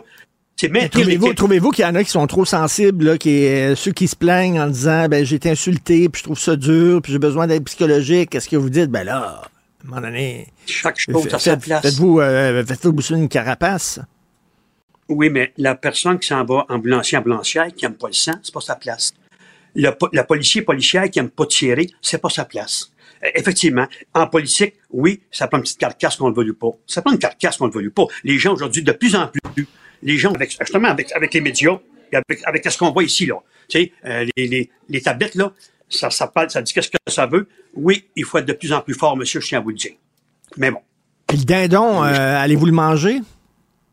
Non, euh, non, la personne qui mange, je prends un verre de lait à votre santé, monsieur. Ben oui. Une coupe, une coupe de lait. Non, monsieur, quand ils m'ont appelé, euh, là, à l'heure qu'on se parle, elle est arrangée, parce que les gens, ils connaissent bien ça. Fait qu'ils vont la manger, mais j'ai dit, j'en voulais pas, moi. Fait que c'est sûr qu'elle elle est mangée. Il y en a qui vont le manger. Il y en a qui vont le manger, le dindon. Mais, mais, mais cette personne-là. Mais cette personne-là, j'imagine, ne voulait pas dire son nom parce que là, la faune va débarquer chez Non, eux. Ils n'ont pas le droit de tuer des animaux comme ça. Est-ce que cette Non, personne-là va être protégée par les, les gens de Louisville qui vont dire Hey, on ne dira pas ton nom parce qu'on va te protéger? Euh, simplement vous dire, monsieur Martineau, que la police m'a appelé ce matin. La police était sur les lieux parce qu'ils ont, ils ont tu sais, c'est-à-dire un autopatrouille qui était sur les lieux, ils, sont, ils se promènent, ils savent très bien ce qu'on vit et ils ont été témoins de ce qui est arrivé. Alors, à un moment donné, il faut, faut, faut qu'on fasse un, un rapport ensemble. Tout le monde est d'accord avec ça. OK? Fait que la Sûreté du Québec n'a pas d'étiquette, n'a pas d'infraction. Le gars, il dit, c'est assez. hein. Le gars, il a Ben, compté c'est son histoire, j'en ai. Bon. Et tout le monde Ben, avance. Si vous connaissez ce, ce gars-là qui a tué le dindon, dites-lui qu'on on, on aimerait ça l'embaucher à Longueuil parce qu'il y a une coupe de chevreuil qu'on veut tuer à Longueuil. Il y a trop de chevreuils. Fait qu'on va peut-être les tuer, justement, au lieu de prendre l'arbalète, comme il disait, peut-être prendre la fronde. Il faut revenir dans le temps de David et Goliath, voyez-vous, parce que tout est bon. Les histoires sont bonnes, monsieur. Fait que, pas eu de balle, pas eu de flèche. C'est bien sûr, bâton de balle de baseball. J'étais sérieux quand je disais ça. Faut le la- C'est fini. Alors lui, je savais quand même. On s'était parlé un petit peu. Monsieur le maire, euh, faites vos affaires, là. Puis, vous le dire, mais c'est prête, moi. C'est- correct. Ben, J'ai mis un petit peu, monsieur, j'ai mis un petit peu d'huile sur le feu. Ça, ça fait du bien, là. Ça fait réagir les gens. C'est pas les, c'est pas les gens de l'extérieur qui vont nous mener à Louisville. Je tiens à vous dire ça, monsieur. Ben, que, que les dindons qui nous écoutent se le tiennent pour dit. OK, là? Si Oui. vous voulez vous promener, Oui. vous promenez ailleurs, mais allez pas à Louisville, les dindons, parce que. Monsieur Martineau, Monsieur Day, vous Monsieur êtes Martineau, Monsieur Martineau, c'était rendu la loi des dindons à Louisville. Imaginez-vous, la loi Ben des dindons. À un moment donné, il faut dire assez, c'est assez. Il faut tracer une ligne. À un moment donné. C'est dindons. réglé. OK, demain matin, ça va être les rats. Tiens. Mais une fois que les dindons Ah, on- sont réglés, on s'en va avec les rats et les écureuils. Les écureuils aussi, fatigant, ça. Mais là, non, monsieur, je suis pas, je suis pas un anti, je suis pas un anti-animaux, moi, là, mais quand même. Mais quand ça dérange, quand ça touche à mes citoyens, monsieur, ça me touche. C'est juste ça. Correct? Merci, M. Yvon Dehaye, maire coloré de Louisville. Bonne journée et bonne plaisir. dinde. Confrontant, dérangeant, divertissant. Richard Martineau, il brave l'opinion publique depuis plus de trois décennies. Vous savez, je fais partie un peu des... J'ai un pied dans les baby bo- boomers et un pied dans les X. Et nous, ma génération, on s'identifiait beaucoup à notre travail. Quand tu rencontrais quelqu'un, c'est la première question que tu posais, qu'est-ce que tu fais comme job? Qu'est-ce que tu fais comme job? Puis euh, soudainement, on avait une idée de la personne. On s'identifiait à notre travail. Les plus jeunes disent, Le travail, ça fait partie de la vie, mais c'est pas vrai que ça va être toute ma vie. Euh, et là, il y a une révolution du travail. C'est-à-dire des gens qui veulent travailler chez eux, des gens qui, ça leur tente pas de travailler le week-end, ça leur tente pas de travailler le soir, qui disent, oui, le travail, c'est correct, c'est important, mais c'est une des parties de ma vie. Ma Puis euh, ma vie privée aussi, c'est important. Est-ce que c'est une passe? Est-ce que c'est une parenthèse ou c'est une véritable révolution? C'est ce que voulu, euh, savoir Julien Capraro. Il est recherchiste, scénariste, réalisateur. Il a fait un documentaire euh, produit par l'Office national du film, justement sur cette révolution du travail qui s'intitule Travailler autrement. Il est avec nous. Bonjour, Julien Capraro.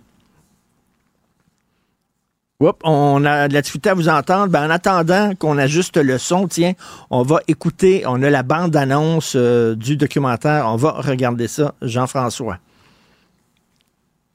C'est les gens qui disent, moi, je me déplace plus, donc je ne, je n'émets plus de pollution, mais je fais livrer trois fois par jour. euh, toutes les marques qu'on peut nommer. Peut-être que personnellement, moi, je fais pas de kilométrage, mais les choses qui viennent à moi vont avoir quand même une empreinte. Et plus je vais être loin, dans un territoire diffus et peu dense, mais plus le kilométrage parcouru par ces objets va être grand. Ça aussi, ça fait partie du bilan. Pas parce que la mobilité a changé qu'on fait pas face aux mêmes défis. Parce qu'on dirait que les gens, ah, on n'a plus besoin de transport commun. Mais pourquoi? Là, on, on travaille plus de la même façon. Là, on n'a plus besoin de réseaux de transport commun.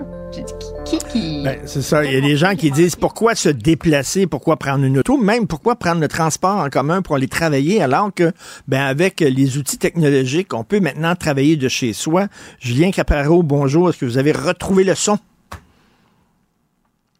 Alors, Julien Caparo est chez lui. J'imagine qu'il travaille de chez lui, mais il a dû se déplacer quand même faire son documentaire. Bref, il s'est demandé est-ce que c'est une passe et ça va revenir comme avant ou c'est une véritable révolution? Euh, parce que on le sait. Il y a beaucoup de jeunes qui ont vu leurs parents travailler comme des fous. Hein. Leurs parents ne pouvaient pas être présents, par exemple, lorsque ces jeunes-là faisaient un concert à l'école parce qu'ils travaillaient trop. Quand ces jeunes-là arrivaient à la maison, les parents étaient pas là parce qu'ils travaillaient trop. À un moment donné, les autres se sont dit, moi, j'ai pas le goût d'avoir cette vie-là. Surtout qu'ils ont vu des fois leur père ou leur mère perdre leur job à 55 ans, se faire sacrer dehors par l'entreprise en disant on n'a plus besoin de vous. Fait que là, euh, ces gens-là ont tout donné euh, pour leur travail et finalement se font traiter euh, comme les derniers des vauriens. Ces gens-là disent non, je vais avoir une relation différente avec mon travail. Bonjour Julien Caparo. Bonjour Richard. Alors, pourquoi vous avez eu envie de faire ce documentaire-là et de traiter de ce sujet? Alors un petit peu comme pas mal de, mes concitoyens, je pense que le début de la pandémie, c'était une période un peu troublée, et puis on était tout simplement euh, au lit un matin en se disant, mais on était en incertitude, un peu la brume là, et on s'est dit mais d'un coup on n'est pas obligé d'aller se mettre pendant une heure dans les transports en commun et puis d'aller se, se, presser. Et c'est une ficelle que j'ai tirée un petit peu comme ça, sans savoir que derrière il y avait le potentiel à changer un peu la société, à tout remettre en cause. Au-delà de je reste un peu plus longtemps au lit, je m'habille en mou pour pas m'embêter, ça vient chercher le travail, comme vous le disiez à l'instant, ça va chercher dans toutes les sphères ben oui. de, la, de la société, la vie personnelle, l'environnement, comme on vient d'entendre dans l'extrait, l'urbanisation, etc. Donc c'était un sujet qui était beaucoup plus vaste que ce que j'avais anticipé à l'origine. Et, et, et, tout à fait, ça a beaucoup de ramifications. Et la question que vous vous posiez, j'imagine, à, à l'origine de votre documentaire, c'est est-ce que c'est une mode, hein? une mode, ça passe, puis euh, ça, ça s'en va, ou c'est une véritable révolution, un mouvement de fond? Euh, vous êtes arrivé à quelle conclusion, Julien? Je pense que c'est une révolution. Le génie est sorti de la bouteille. Les nouvelles générations, vous avez fait le rapport également, les nouvelles générations ne veulent plus entendre parler du travail de 9 à 5. Pour la première fois, on a remis en cause ce cadre-là et tout le marché du tra travail est en train de bouger. Euh, c'est vraiment quelque chose maintenant, si les employeurs ne le proposent pas, euh, les employés, notamment les générations, les plus jeunes générations, veulent en profiter. Et les anciennes générations, on le voit également dans le documentaire, la fin de carrière aussi, ça fait une sorte de progression vers la sortie qui est plus le fameux le vendredi soir à 5 heures, j'ai mes ballons avec mon gâteau et le lundi matin, je suis avec mes chaussons tout seul chez moi. Il y a vraiment une sortie qui peut se faire en douceur. Les, les gens vont travailler plus longtemps aussi. Donc, depuis le début de la carrière, quand on commence jusqu'à la fin, ça a un impact sur la façon dont on va vraiment avoir une relation avec son travail. Donc, c'est vraiment quelque chose qui concerne à peu près tous les gens qui sont dans ces sphères de travail, environ deux tiers, 60% de la population active. Et Julien Caparo, j'imagine, on revient toujours à la pandémie, mais la pandémie nous a montré à quel point la vie est fragile. Hein? La vie, elle est très fragile. Et au lieu de se poser la question, y a-t-il de la vie après la mort? Ces gens-là se sont posé la question, y a-t-il de la vie avant la mort? Hein? On le sait qu'on dort 8 heures sur 24, donc le tiers de notre vie, on pense, le tiers de notre vie inconscient. Si vous avez 60 ans, euh, vous avez vécu 40 ans finalement, parce que pendant 20 ans, vous étiez pas là, vous dormiez. Et là, ces gens-là disent, si on enlève en plus les heures de travail, elle est où ma vie? Est-ce que c'est une des questions existentielles que les gens se posaient? C on arrive en fait dans le documentaire à, à parler de ça également. C'est aussi quelle est la place fondamentale que le travail occupe dans la vie. Où est-ce que je vais avec mes skis? Qu'est-ce que je veux faire exactement? Oui. ça L'idée, c'est de dire, ok, euh, je vais aller de 9h à 5h. Et puis ça, c'était un balai qui avait jamais été remis en cause. Euh, mes parents, mes grands-parents, toutes les générations, on allait de 9h à 17h au travail tous ensemble. Et on s'est dit, bah, pour la première fois, là, on a l'occasion de, changer cet état, de fait. Ce qui se passe, c'est que les, les, études sur le télétravail, l'invention date des années, des années 70, et personne n'avait réussi jusqu'à présent à dire on va l'implanter. C'était sur le bureau des chercheurs, et puis tout allait à la poubelle parce qu'on avait une sorte d'inertie, on n'arrivait pas à remettre en cause ce statu quo. Et d'un coup, arrive la pandémie, des nouvelles habitudes se sont forgées, et puis on arrive maintenant à dire, ben voilà, on peut faire les choses autrement, on peut travailler mmh. autrement, euh, d'où l'idée du, du, film. Mais ça veut dire avoir une vie un peu plus modeste. Vous savez, quand on achète, des, quand on possède des objets, on se rend compte après un bout de temps que ce sont les objets qui nous possèdent. Hein? Lorsque, mettons, euh, j'achète un très beau condo, il est magnifique, mais ça me coûte cher, fait qu'il faut que je travaille pour euh, vivre dans ce condo-là. Et euh, il y a des gens qui disent non, je préfère habiter dans un endroit plus petit, avoir une vie plus modeste, mais avoir une vie, c'est ça? C'est exactement ça. Le travail n'est plus le point central. Le travail va s'organiser autour de la vie familiale. Le travail va s'adapter aux besoins de l'individu. Donc il y a vraiment ce shift aussi qu'on a dans le titre control shift. On est en train de remettre en cause un peu la relation et euh, les gens se sont rendus compte que leur vie familiale, quand ils peuvent faire du travail à distance ou du, travail hybride, ça leur permet de, de, vraiment prendre une distance avec l'emploi et de, de, se focaliser sur leur vie personnelle, leur vie familiale, etc. D'avoir des loisirs, de plus passer le samedi et le dimanche à courir à faire des courses des lessives parce qu'on peut le faire entre deux en étant tout à fait productif. Donc c'est quelque chose qui était là encore une fois, mais qu'on n'osait pas. C'était réservé aux élites pendant des années. Il y avait le, le, CEO qui avait le droit de le faire, mais la secrétaire n'avait pas le droit de le faire. Là, d'un coup, bah, tout le monde y a eu droit, tout le monde y a goûté, tout le monde veut continuer. Et particulièrement au Canada, en Amérique du Nord, je sais que je suis originaire de France, j'en parle souvent avec des Français. Eux, ils sont un petit peu en arrière. C'est plus une négociation qui est plus âpre. Les employeurs ont eu tendance à essayer de remettre ça sur le tapis beaucoup plus. Écoutez, j'étais jeune, j'étais jeune et on nous parlait de la société des loisirs qui est jamais arrivée finalement, ou Liberté 55, en disant ben, plus tard, les gens à partir de 50, 55 ans, ils vont se promener sur la plage, ils n'auront pas à travailler. Or, on n'a jamais autant travaillé à cause des ordinateurs et tout ça. Euh, Monsieur il n'y a pas un côté égoïste là-dedans. C'est peut-être un cliché que j'ai, c'est peut-être, un, euh, je sais pas, un préjugé, mais si tout le monde fait ça, euh, il va y avoir des problèmes dans la société. Là. Il va y avoir une pénurie d'emploi là, chez les ambulanciers, les policiers, les gens dans le milieu de la santé, tout ça. À un moment donné, il n'y a pas un petit côté égoïste. C'est peut-être la face sombre de ce mouvement-là aussi. Il y, a, beaucoup, en fait, c'est très ambivalent hein, la façon de travailler comme ça. Il y a des inégalités fondamentales qui sont qui ont surgi dans euh, euh, parmi les employés. Euh, les gens qui sont ambulanciers, les, médecins, les, enseignants continuent à aller au travail tous les jours, alors que certains, bon, bah, ils commencent à dire, bah, moi, j'ai pas envie d'y aller aujourd'hui. Donc, ça crée une, une, séparation chez les employés qui n'existait pas auparavant. Et, ça, c'est un, gros souci. Ça fait qu'aussi il y a une mobilité qui se passe des deux côtés. Des gens qui devaient se lever tous les matins disent maintenant ben, je vais refaire une formation pour aller de l'autre côté parce que je veux en bénéficier. Et puis l'autre chose qui arrive également, c'est que l'intelligence artificielle est en train de faire son arrivée de façon assez massive dans beaucoup d'emplois et ça, ça commence à menacer du monde aussi. Donc, c'est les gens qui ont bénéficié du télétravail, qui auraient pu paraître comme étant un peu les, les gagnants un peu de ce changement en disant, bah maintenant j'ai une qualité de vie supérieure, assez paradoxalement, sont les gens qui pourraient avoir leurs emplois menacés par l'intelligence artificielle. On est vraiment dans une accélération, donc il y a, il y a beaucoup de, de, de choses qui arrivent depuis quelques années qui n'avaient pas lieu auparavant. C'est ça, il y a des secousses sismiques, là. Il, y a, il y a, un tremblement de terre qui se prépare et vous, vous avez voulu, avec votre caméra, savoir ben, dans quel monde on est en train d'entrer. Vous avez donné la parole à plein d'experts, de spécialistes qui réfléchissent avec vous sur à quoi va ressembler le monde au lendemain de cette révolution du travail. Heureusement, il y a des gens comme vous qui travaillent puis qui, euh, qui font des documentaires comme ça. Euh, je le rappelle que c'est en ligne demain sur le site de l'Office national du film à partir du 1er mars. Ça s'intitule Travailler autrement. C'est absolument passionnant. Ça pose d'excellentes questions et vous voyez ça d'un point de vue 360, tous les impacts que ça peut avoir. Merci beaucoup, M. Julien Capraro, de participer à cette réflexion-là. Merci. Martino. Pour l'instant, nos avocats nous disent que tout est beau. Parlant de travail, justement, ben, habituellement, selon l'indice du bonheur, c'est les Québécois qui sont les plus heureux au travail. Et ça, c'est partout euh, dans, à, à, travers le pays. Là. Les Québécois sont vraiment les plus heureux, mais pas selon le dernier sondage.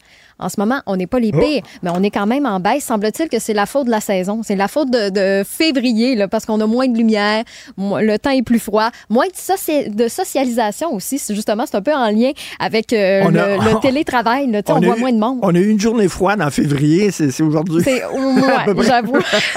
C'est la journée de trop. Hein? Oui, la journée qu'on travaille gratuitement. On en avait parlé d'ailleurs avec Madame euh, Boilard, qui est spécialiste en ressources humaines. C'était une étude qui était quand même, quand même intéressante. Mais en fait, ce qu'on suggère justement, c'est d'organiser des activités en personne, malgré le, télétravail, parce que ça remonte le moral des troupes. Donc, je trouvais ça intéressant mais, on, intéressant, mais on a reçu un texto de Caroline, justement, qui nous dit que le télétravail fait en sorte qu'elle fait plus de temps supplémentaire, parce que c'est facile de commencer une tâche de plus ou de dîner en travaillant derrière euh, son bureau, alors qu'en présentiel, ben, on prend plus souvent le temps de jaser avec les collègues. Ça fait qu'on prend nos pauses, ça fait qu'on se change les idées, ça fait qu'aussi on est un petit peu plus euh, productif. Donc, euh, texto intéressant de notre notre euh, auditrice Caroline. Vous pouvez euh, vous aussi nous texter 1-877-827-2346 si vous souhaitez réagir aux divers sujets qui font l'actualité aujourd'hui ou peut-être nous envoyer un courriel au studio à commercial cube.radio. Puis on a reçu un texto aussi de Maurice Brière concernant l'entrevue avec le maire de Louisville, Yvon Dehaye. Il dit quel maire hein? C'est vraiment la meilleure entrevue de l'émission parce que oui, il faut le rappeler là, le dindon agressif de Louisville est mort et c'est grâce à un citoyen habile avec sa fronde qui l'a qui l'a atteint. Donc c'est un dossier euh, clos euh, ce matin. Si vous nous écoutez en direct ben, dès 11h30, c'est euh, Benoît Dutrisac qui commence son épisode et il va recevoir Loïc Kesnel qui est vulgarisateur scientifique au planétarium de Montréal. Donc oui, on va parler de la fameuse éclipse solaire qui s'en vient. On va parler des écoles aussi qui ont décidé de, de fermer, mais c'est la relâche qui s'amène dans quelques jours à peine. Donc il y a plein d'activités d'organiser au planétarium pour justement intéresser les jeunes à la science parce que veut, veut pas, on cherche un peu quoi faire là, avec la météo qui est pas de notre côté. Qu'est-ce qu'on va faire pour euh, les jours à venir? D'ailleurs, Parlant de la météo, je sais pas pour toi, Richard, si tu as perdu l'électricité. Moi, j'ai vu plein de, de, de stories sur Ah, ben Instagram oui. de gens qui étaient éclairés à la chandelle. Ils jouaient à des jeux de société. Ça, c'était venteux, là, hier. Puis je viens Oui. d'aller voir, il y a encore plus de 100 000 clients d'Hydro qui sont euh, privés d'électricité euh, encore euh, en ce moment. Donc, la, la météo est sans dessus-dessous, là. Donc, c'est, c'est, ces derniers jours. Donc, évidemment, pour la relâche, qu'on va s'inspirer un petit peu. Vous pouvez nous écouter en direct avec le, le site web cube.ca si vous êtes au boulot, justement, via l'ordinateur. Sinon, l'application de Cube dans vos écouteurs, dans vos oreilles. Et si vous êtes à la maison, ben là, optez pour la chaîne télé qui est débrouillée pour tous les abonnés Vidéotron et tous les abonnés TELUS jusqu'au 11 avril prochain. Il fera une consultation. Gilles Pro. Plus ça change, plus c'est pareil. Richard Martineau. Vous devez être content de ça, vous. Tout continue, Madame la Marquise, il n'y a pas de problème. La rencontre Pro Martineau. On a affaire à une société qui a été élevée dans la ouate à ouate. Pensez qu'il ventait dehors, vous n'avez rien vu parce que Gilles arrive dans le studio. Et je viens de t'entendre avec la demoiselle. Les Québécois sont des gens les plus heureux au monde. Là, ils sont un peu moins heureux parce que le plafond gris est bas. Ben oui. C'est drôle, moi, je me en vue d'air bête. J'ai connu huit décennies que je connais, là, je vis dedans, d'une décennie à l'autre façon. Je n'ai jamais vu un peuple avoir aussi l'air bête. Mais c'est vrai. Puis Ben ça rit pas. Mais là, aujourd'hui, on va-tu avoir encore l'air plus bête que ça avec le, le jugement sur la loi 21? Oh là là, Vous attendez à quoi? À quoi s'attendre cet après-midi? Bien sûr que ça devrait être une humiliation pour le Québec. On est habitué. Et euh, encore une fois aussi, je vois déjà les corbeaux de corde à linge et puis les mouches à, à vache. Je dire les mouches à d'autres choses plus agaçantes, les mouches à merde, qui sont toutes là autour euh, du tribunal pour savoir que- de quel bord ça va penser tout ça? Sommes-nous une société laïque, oui ou non? Une société laïque, normalement, c'est mur à mur, puis tu as le droit de prier, mais tu iras prier chez vous. Tu iras à ta synagogue, tu te mettras derrière vers la Mecque euh, chez vous, dans ton salon ou ta chambre à coucher. Mais la question, c'est on a-tu le droit de vivre comme nous autres, on veut vivre? Nous autres, on veut une loi 21. Est-ce que le Canada va nous donner la permission de Oui. se gérer comme on veut? Mais là, M. Martineau, vous voulez faire enfin, les grands constitutionnalistes comme Frédéric Bérard, ce gars, ce vulgarisateur extraordinaire, mais il est d'une haine en faveur à, à l'égard du Québec. J'ai jamais compris ça quand tu le connais en privé. C'est un gars bien correct, puis dès qu'il arrive euh, devant un micro puis qu'il a, a- a- a envoyé un message quelque part à une autorité, il devient comme un, un taureau dans l'arène à, à Cordoba. Qu'est-ce que dit, lui, sa, sa loi 21? Il est contre la loi 21. Oui. Avez-vous avez-vous entendu Luc Lavoie? Luc Lavoie, la c'est de la même école. De la même Il a dit qu'il a honte du Québec à cause de la loi 21. Pourquoi est-ce qu'il s'en va pas en Ontario? Il y a des franco-ontariens. Pourquoi est-ce qu'il s'en va pas en Acadie? Il y a des, des francophones qui meurent là, tranquillement, pas vite. C'est incroyable, pareil, hein, d'être né avec cette essence de, de vice et ne pas vouloir vivre selon ta texture. Le Québec, c'est une texture politique, c'est une sociologie différente. On n'a pas besoin de se convaincre. On le sait, on va chez Saint-Hubert, mais on va pas euh, chez le colonel euh, Parker. Alors, on, on est donc distinct. Mais je comprends pas qu'on ne parvient pas, en tout cas, à décider. Pourquoi? Parce que nous n'avons pas d'autorité. Nous vivons dans un système colonial et notre petit gouvernement ventru euh, n'est rien d'autre qu'un un gouvernement de palabres. Alors, c'est malheureux et j'ai bien peur, mon cher Richard, qu'on va être... Je te vois déjà Mais- euh, dans le visage, puis j'ai l'impression que tu es déçu à l'avance. Ben là, c'est parce qu'il va y avoir une troisième période, parce que, comme disait Joseph Facal tantôt, si elle est validée, si on dit c'est correct la loi 21, ceux qui sont contre vont se rendre en Cour suprême. Puis si elle est invalidée, ben le gouvernement va se rendre en Cour suprême. Fait que de toute façon, on va se rendre en Cour suprême. Alors, veuillez patienter encore un 15 à 18 mois, Ben parce que c'est le temps que ça prend avec ces fumeux de pipe qui sont là. Mais là, mais là, quand la Cour suprême, dans 18 mois, va dire, mettons, vous devez changer votre loi. Ouais. J'ai hâte de voir qu'est-ce que Legault va dire. Est-ce que Legault va dire non, on ne veut rien savoir?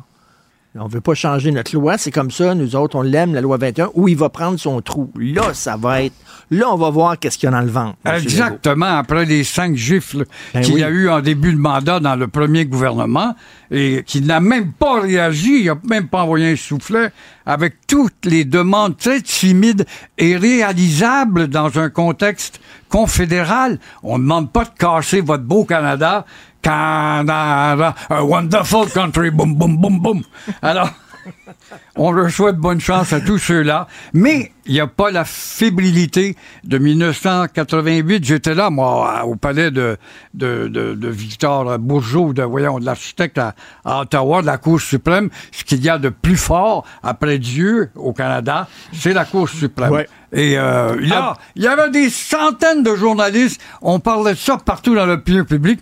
Est-ce que tu sens aujourd'hui une fébrilité à l'égard de ce que va devenir le Québec demain, colonisé ou plus colonisé, ou moins religieux ou plus religieux?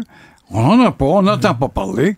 Canadien, tu gagnais hier? Ben non, ben justement, en parlant de, de- de hockey, les gens savent que c'est, il va y avoir une autre période. C'est, pas la période définitive, celle-là. Quoi, quoi qu'ils quoi qu'ils disent, la Cour d'appel, on va se rendre en Cour suprême. C'est clair. On est à la 19e On dit- minute de la troisième période. Exactement. Alors- Mais le- vous, le fait que les juges de la Cour d'appel, ils sont trois juges qui soient nommés par le fédéral. Voilà. Est-ce que vous pensez que les juges vont pouvoir rester indépendants quand même ou ils vont dire ce que le gouvernement veut entendre? quand tu entends des juges dans le privé lancer des, des sornettes euh, en dénonçant déjà l'orientation de Québec et son vouloir de protéger la société québécoise ou l'épanouir, euh, tu as une idée de, du penchant du gars qui a été nommé par le fédéral. Le- vous voulez parler des visas mexicains, finalement. Ils ont, Ouais, dit, ben- ils ont serré à vis, là.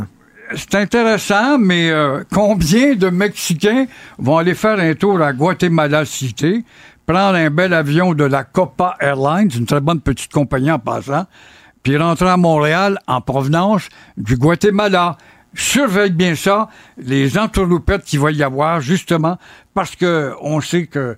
Et combien d'autres vont se présenter avec quelconque pays, euh, papier pour dire, moi, je suis un travailleur, je travaille, euh, euh, je cultive les concombres, euh, je m'en vais au Québec, alors je vais cultiver des concombres. Je m'en vais au Québec, ben moi, non, moi, je vais cultiver des navets. Ben oui, je m'en vais au Québec. Ah non, non, moi, je m'en vais au Québec, je vais cultiver des cornichons. mais, mais, mais Gilles, euh, ils passent par le, le Québec. Après ça, ils, ils- ils ont, ils ont donc contact avec des passeurs. Puis là, ils, passent la frontière américaine par Saint-Armand. On a vu ça, là. Oui, oui. Par oui. l'Estrie, là. Ils s'en vont, vont aux. États-Unis, là. Un nouveau Fait passage. que là, les Américains vont dire, Christy, euh, surveillez vos Christy de frontières, là. Euh, on a c'est une frontière élastique, hein? Je sais pas. Ben oui. Puis Biden promet de faire une vraie frontière du côté du Mexique pour pas être dérangé par les Mexicains. Mais euh, écoute, le Hamas a été capable de creuser 150 kilomètres sous terre pour jouer des tours à, à l'armée euh, de la Sahel. Alors, on devrait avoir bien des gens ici parmi ceux-là qui vont creuser des tunnels et puis réactiver Oxfam sous terre. Pourquoi pas quand? Et On vous est voulez, audacieux. vous voulez revenir sur une chronique de Joseph Facal qui a écrit cette semaine sur les voleurs de territoire. Les Québec auraient volé les territoires des Autochtones. Voilà. Comment se fait-il, comment se fait-il qu'on ne retient pas que le 8 juillet 1608, Champlain est arrivé, a été confronté à une multitude, une coalition de communautés indiennes, les Algonquins, les Inuits, les Atikamekw, les Abénakis. Tous ces gens-là leur ont dit, vous êtes invités, Monsieur Champlain, à partager le pays. Mais on continue encore à dire, on en a volé, on n'a rien volé. On a été invité à partager le territoire à une condition, M. Champlain.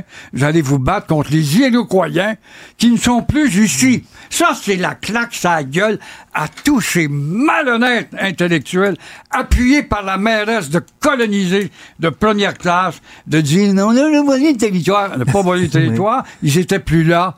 Ça faisait déjà 70 ans qu'ils étaient plus là. En Jacques Cartier les avait vus, oui. Les Iroquois à Montréal, ils étaient très bien reçus d'ailleurs à Hochelaga. Mais euh, entre-temps, entre Jacques Cartier et Champlain, il y a un espace de 70 ans ou à peu près. Alors, il n'était pas là. C'est clair comme l'eau de roche, mais le malheur, Richard, c'est qu'on n'enseigne pas l'histoire du Canada et du Québec. On devrait euh, leur envoyer vos livres à ces gens-là qui disent qu'on Bon, a ça volé. m'intéresse pas. C'est un, un, un faux-né, c'est un fanatique, c'est un bon à rien. Bon, oh non, pas pour m'abaisser. Ah, bon, non, plus on l'invite à Radio-Canada. Oh non, tu vous avez moyen de l'annuler à la dernière minute. Je me suis fait faire ça trois fois depuis un an et demi à Radio-Canada, je suis bouqué. J'ai, malheureusement, on est obligé. Euh, L'animateur, il a la grippe. Bon, l'autre fois, euh, malheureusement, il a mal à- aux testicules, il peut pas te recevoir. Sa voix a monté de ton.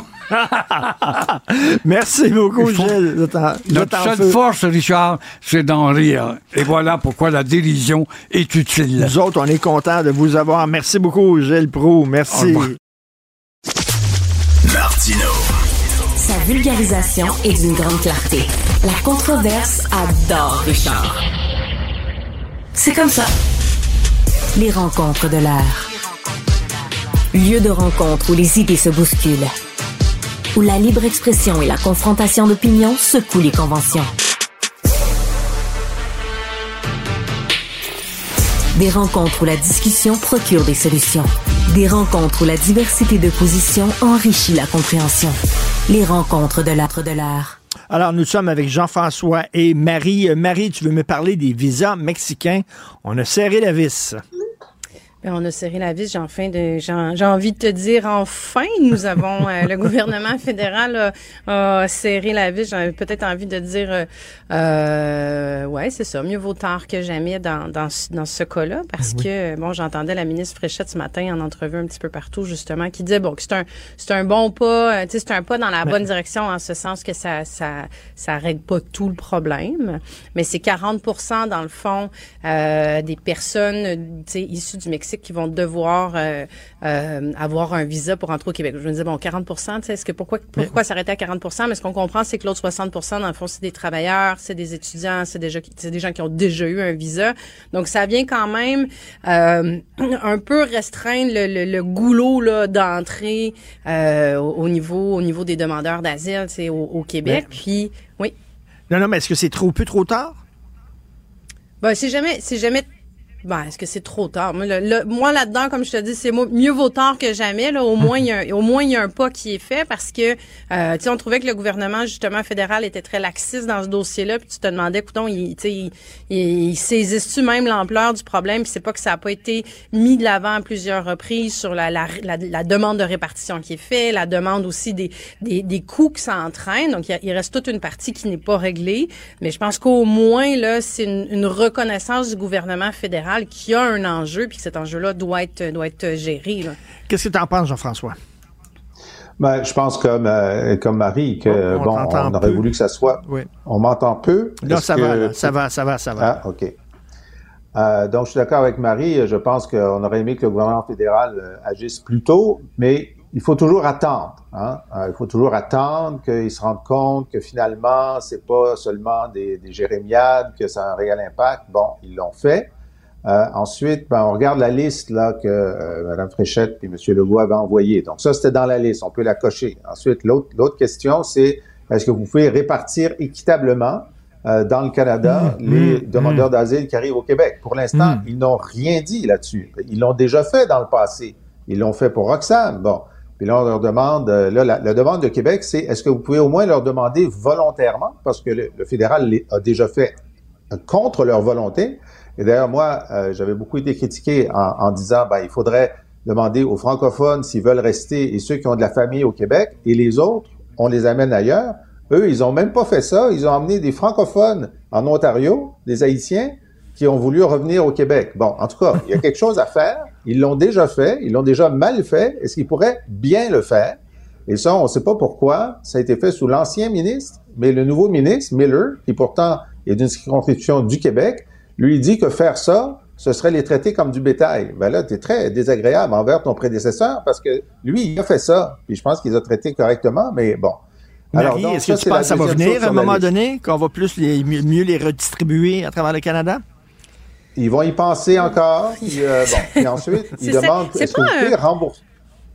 Non, j'allais dire, c'est pas un gouvernement qui est réputé pour sa vitesse d'action, hein. Tu sais, c'est comme moi, ça me, il y a quelque part où ça me fascine, puis pas positivement là, de voir à quel point il y a une lenteur sur tout, tu sais. Puis comme Jean-François a dit, je sais pas à quoi ils réfléchissent là, mais il faut qu'ils prennent acte. Puis euh, écoute, moi j'étais j'étais j'étais membre du gouvernement là en 2018, puis on avait déjà ces demandes là. C'était David Hurtel qui était ministre de l'immigration à l'époque, puis c'était déjà des demandes qui étaient faites sur la place publique au gouvernement fédéral de dire écoutez, il y a un enjeu, ça met une pression, euh, c'est des coûts pour le Québec, euh, il faut une meilleure répartition, il faut un remboursement des coûts. Tu dis on est rendu cinq ans voire presque six ans plus tard, puis ça avance à pas de tortue. Puis on sent pas une grande volonté non plus. C'est pas comme on, on, on, est en train de mettre ça dans la machine puis on va vous revenir avec quelque chose. C'est pas ça qu'on sent peut-être, Peut-être c'est parce qu'ils sont en train de s'occuper de dossiers plus importants comme la présence des LGBTQ chez les des mineurs en Ukraine. Très, très important. mais ça, c'est réglé. Ça, ils l'ont fait rapidement. Ça, ça c'était réglé. Donc, déjà, ça a un petit peu dégagé le bureau du premier ministre parce que maintenant, je sais pas si les gens ont vu, là. Donc, dans l'aide canadienne à, au déminage en Ukraine, il y a un, aspect pour faire en sorte que la diversité soit bien représentée dans le programme de déminage pour que ce programme soit transformatif de la société ukrainienne. Les Ukrainiens sont aux anges. C'est vraiment. C'est ça. ça, devait être le top 3 des priorités qu'ils avaient identifiées, probablement. euh, Marie, euh, il n'y aura pas plus d'ambulances dans les rues? Qu'on vient d'annoncer. Il va y avoir plus, de cours de secourisme, mais pas plus d'ambulances dans les rues. Qu'est-ce que tu en penses? Ben écoute, ça aussi, j'écoutais euh, j'écoutais Christian Dubé, j'aime toujours ça avoir l'information de la de la bouche du cheval. Puis je me disais, écoute, peut-être qu'il y a de la nuance à apporter. Non, non, non, non. Il a été très clair sur le fait qu'il n'y aura pas une ambulance de plus au Québec, il n'y aura pas un paramédic de plus au Québec, malgré le fait euh, que je prends. Puis là, on peut tomber dans le dans le, le, bon la région. Moi, c'est moi c'est une, une, préoccupation que j'ai. Moi, mes parents sont dans un petit village en Montérégie, puis c'est ils sont vieillissants, comme plein de gens. Puis ça a toujours été une préoccupation de me dire, c'est quoi la vitesse d'arrivée justement mmh. d'une ambulance mmh. dans une région comme ça, puis des mmh. premiers répondants dans une région comme ça.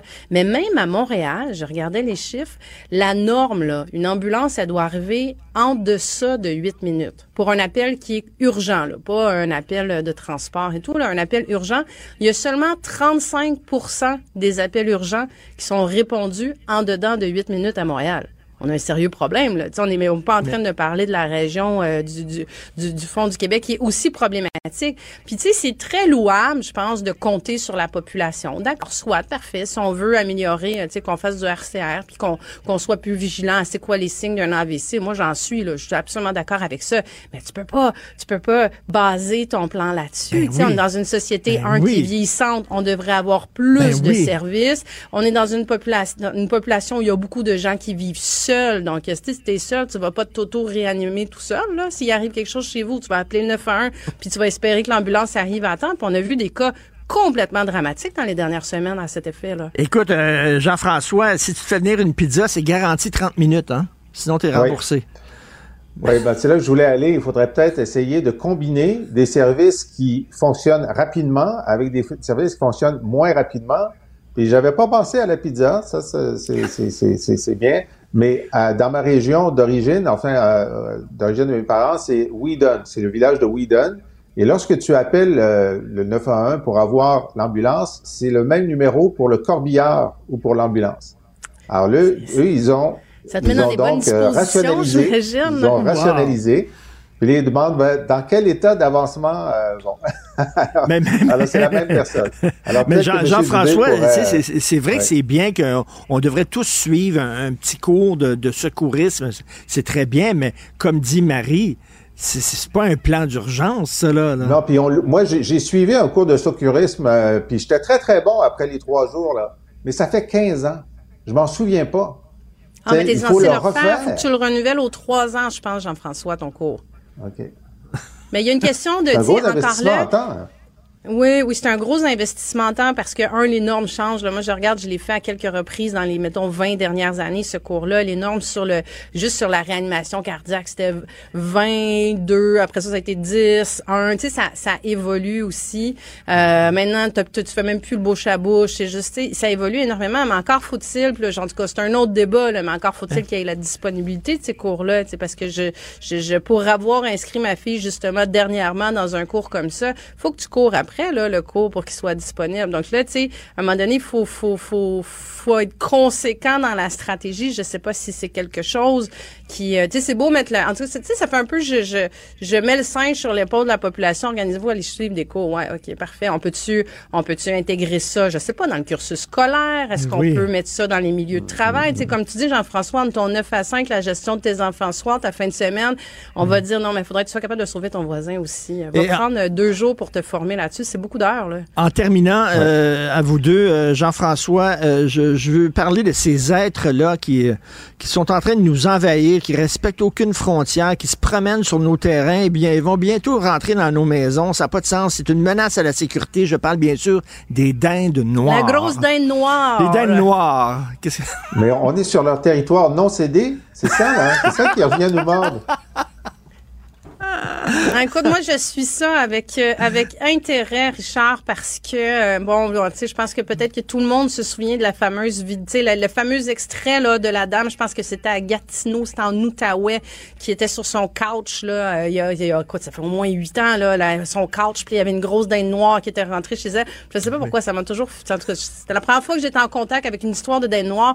Puis là, je regardais le maire de Louisville qui est, euh, c'est un phénomène. Hein? Hier, il a déclaré la chasse ouverte. Euh, ouais, c'est un personnage. Donc là, la chasse est ouverte à Louisville. Je parlais à un ami tantôt. Je dis, écoute, ça a l'air de quoi dans les rues? Là, le monde, il se promène ça à coups de batte parce qu'il y en a un, c'est à coup de gourdin qui l'a tué une dinde. Puis je me dis, écoute, c'est, surréaliste. J'espère qu'il y a des documentaristes là. J'espère qu'il y a des documentaristes sur place là, parce que ça va être une très bonne série sur Hélico, la, la guerre contre les dindes je pense que les dindes vont gagner. Mais, mais, mais Jean-François, en terminant, s'il utilise les battes de baseball contre les dindons, qu'est-ce qu'il fait contre les, les, les, les, citoyens de sa ville qui l'insultent à l'épicerie ou qui l'insultent dans la rue? Euh, ça, c'est quelqu'un qui n'aurait pas besoin d'un aide psychologique du gouvernement. Je pense qu'il se débrouille assez bien tout seul. Qu'est-ce que tu en penses? Je vais la laisser passer, celle-là. OK. Merci à vous deux. Merci. À demain. Richard Martineau. Les commentaires haineux prennent certains animateurs. Martineau s'en régale. Yves Daou est euh, directeur de la section argent du Journal de Montréal, Journal du Québec et de Québec. Écoute, Yves, calvaire. Air Canada, euh, les bonnies, les salaires, tout ça, ça bondit. Ça va tellement bien, cette entreprise-là. Ils ont dit, hey, on se donne des AFF, on se donne une augmentation de salaire. Ben là, Richard, c'est que à tous les années, ils sortent la fameuse circulaire de direction qui affiche tous les salaires euh, de la rémunération des hauts dirigeants. Et je veux juste te rappeler qu'en 2023, Air Canada a engrangé, tiens-toi bien, 2,28 milliards de profits et, euh, et l'année précédente, il avait perdu 1,7 milliard. Fait que là, évidemment, ils ont rétabli la situation parce que les gens, après la pandémie, ont commencé à voyager. Évidemment, tu sais très bien que Air Canada est dans une situation de monopole et donc ils peuvent charger pas mal plus les prix qu'ils veulent. Puis quand tu regardes les prix des billets d'avion, c'est normal qu'ils fassent autant de profit. Mais là, écoute, le PDG, là, toi, aimerais-tu ça, toi, avoir une rémunération de 12 millions de dollars? Et là, il a reçu une prime, tiens-toi bien, de 2,6 milliards euh, millions de dollars euh, en, deux, euh, millions en, en 2023. Attends, une prime de 2,6 millions? Millions pour son rendement. Donc, mais là, ce qui est encore plus intéressant, Richard, c'est celui qui est responsable des affaires juridiques, là, son, sa rémunération a augmenté de 21 et quand je pense à ça, celui qui est responsable juridique, rappelle-toi que Air Canada a, a été contesté en cours. Il y avait une décision de l'Office de transport du, de- de- du Canada qui avait octroyé une pénalité de 2000 dollars à des citoyens de la Colombie-Britannique parce qu'il y avait eu des retards de l'avion d'Air Canada. Ben oui. Et Air Canada avait décidé d'aller contester en cours pour Ben 2000 oui. Fait que, Donc, minute, là, on- ils, ont don- ils ont donné une prime aux gars qui finalement contestent pour pas aider les citoyens. Au lieu de les rembourser, lui, il veut rien savoir. Tu sais, c'est incroyable. Quelle entreprise hallucinante quand même, Air Canada. Puis, puis, puis là, bon, écoute, euh, c'est une augmentation de 7,6% pour tout l'ensemble des, euh, des primes, salaires et avantages sociaux consentis à cinq patrons. Et évidemment, Richard, je te rappelle quand même que le PDG, M. Rousseau, qui suit des cours d'anglais depuis... De français. Écoute, là, ça va, de français, qui suit des cours depuis deux ans, ne parle toujours pas un français fonctionnel. Nous, là, ça fait trois ans qu'on demande une entrevue en français, puis on l'a toujours pas. Peut-être qu'un jour, là, quand il va partir à sa retraite, il aura peut-être le temps d'apprendre le français. Mais Je suis désolé. Ouais, c'est ça. He just Ah, doesn't. He doesn't give a damn. OK? C'est ça, c'est exactement ça. En terminant, Jean Chrétien qui part en croisade pour l'énergie nucléaire. Hey, Richard, ça, c'est toute une histoire. Sur la plume de Francis Alain, et on apprend ça, là, que Jean Chrétien vient est engagé par SNC-Lavalin, qui maintenant a changé de nom, qui s'appelle Atkins Realis, là, donc, dont le siège social est ici à Montréal. Et là, lui, va s'occuper de la promotion du nucléaire au Canada et à travers le monde. Et donc, tu sais, il y a, ça flotte un peu, hein, toute la question du nucléaire, parce que tu t'en rappelles, là, on, on va très vite parce qu'on va manquer d'électricité. À un moment, on a dit, bon, là, il faut construire rapidement des barrages. L'autre, il faut la sobriété énergétique. Tout le monde faut qu'ils baissent leur thermostat parce que là, on, on peut-être manqué d'énergie. On choisit les, les, les projets industriels qui, pour lesquels, tu comprends-tu, on a besoin d'électricité, d'autres qu'on n'aura pas, puis on les refuse. Là, on a des éoliennes qu'on veut mettre un peu partout au Québec parce que là, il faut aller rapidement. Puis là, il y a le nucléaire qui, qui est venu dans le décor un petit peu parce que tu sais qu'on avait une centrale nucléaire en Gentilly qu'on a fermée. Alors là, on a donné un mandat à justement à la même compagnie qui fait la promotion des, des, du nucléaire, qui est SNC Lavalin, pour faire une évaluation. Est-ce que ça vaudrait la peine de réouvrir ou pas Gentilly? Là, il y a un rapport de quatre pages qui dit que potentiellement, euh, tu sais, euh, ça pourrait arriver, que qu'il y a toujours possible. Mais là, il n'y a pas d'acceptabilité sociale. Là, Mhm. tout le monde dit ça. Sauf que, regardons ça, il y a avant-hier, tu as Pierre Fitzgibbon qui a affiché sur son Twitter qui visitait une centrale nucléaire en Ontario. Et là, il dit, le nucléaire est essentiel pour atteindre les cibles de production de GES, mais il dit l'acceptabilité sociale n'est pas encore là. On peut compter sur d'autres sources d'énergie, mais on doit continuer de s'informer et de discuter et d'en débattre. Hey, écoute, c'est l'alignement des planètes, l'alignement des planètes, Ben Jean oui. Chrétien, qui devient le porte-parole de Atkins pour promouvoir l'énergie nucléaire, puis la veille, euh, Fitzgibbon qui est en Ontario, puis qui tweet, qui dit, ben écoute, faut quand même peut-être y réfléchir. Ben oui. Écoute, euh, on s'écrit des fois, toi et moi, Yves, puis je sais que tu euh, lis beaucoup les magazines français, le, Le Point, l'Observateur, ça. Et euh, tu le sais, là, quand on lit ça, les écolos en France, il y en a beaucoup qui sont pour le nucléaire, qui dit que ça a changé, puis c'est plus responsable maintenant, puis tout ça. Mais là, l'affaire, c'est qu'ils s'en viennent avec ce qu'ils appellent, puis c'est pour ça que SNC Lavalin fait la promotion de ça, ils s'en viennent avec des mini euh, Centrales. centrales nucléaires, des petites. Mais évidemment, on n'est pas dans un contexte comme l'Europe. L'Europe euh, n'a pas l'hydroélectricité. Et puis Ben oui, le problème, c'est le gaz naturel. Le gaz naturel, là, la Ils guerre qu'ils ont avec la Russie, on n'a pas le même enjeu. Là. Ben c'est ça, ils n'ont pas le choix. Moi, dire, là, j'aimerais pas euh, vivre avec euh, à côté euh, une mini centrale nucléaire. Je me ferais pas vraiment triper. Euh, merci Yves, on se reparle demain. Salut. bonne journée. Salut, au plaisir. Bye. Bye. Merci à l'équipe formidable avec qui je travaille à la recherche, Florence Lamoureux. Merci beaucoup, Florence, à la réalisation de la mise en onde, Jean-François Roy. Il y a aussi Jean-Philippe Leroux. Merci beaucoup à vous deux. Et euh, ben, on se parle au prochain épisode. Cube.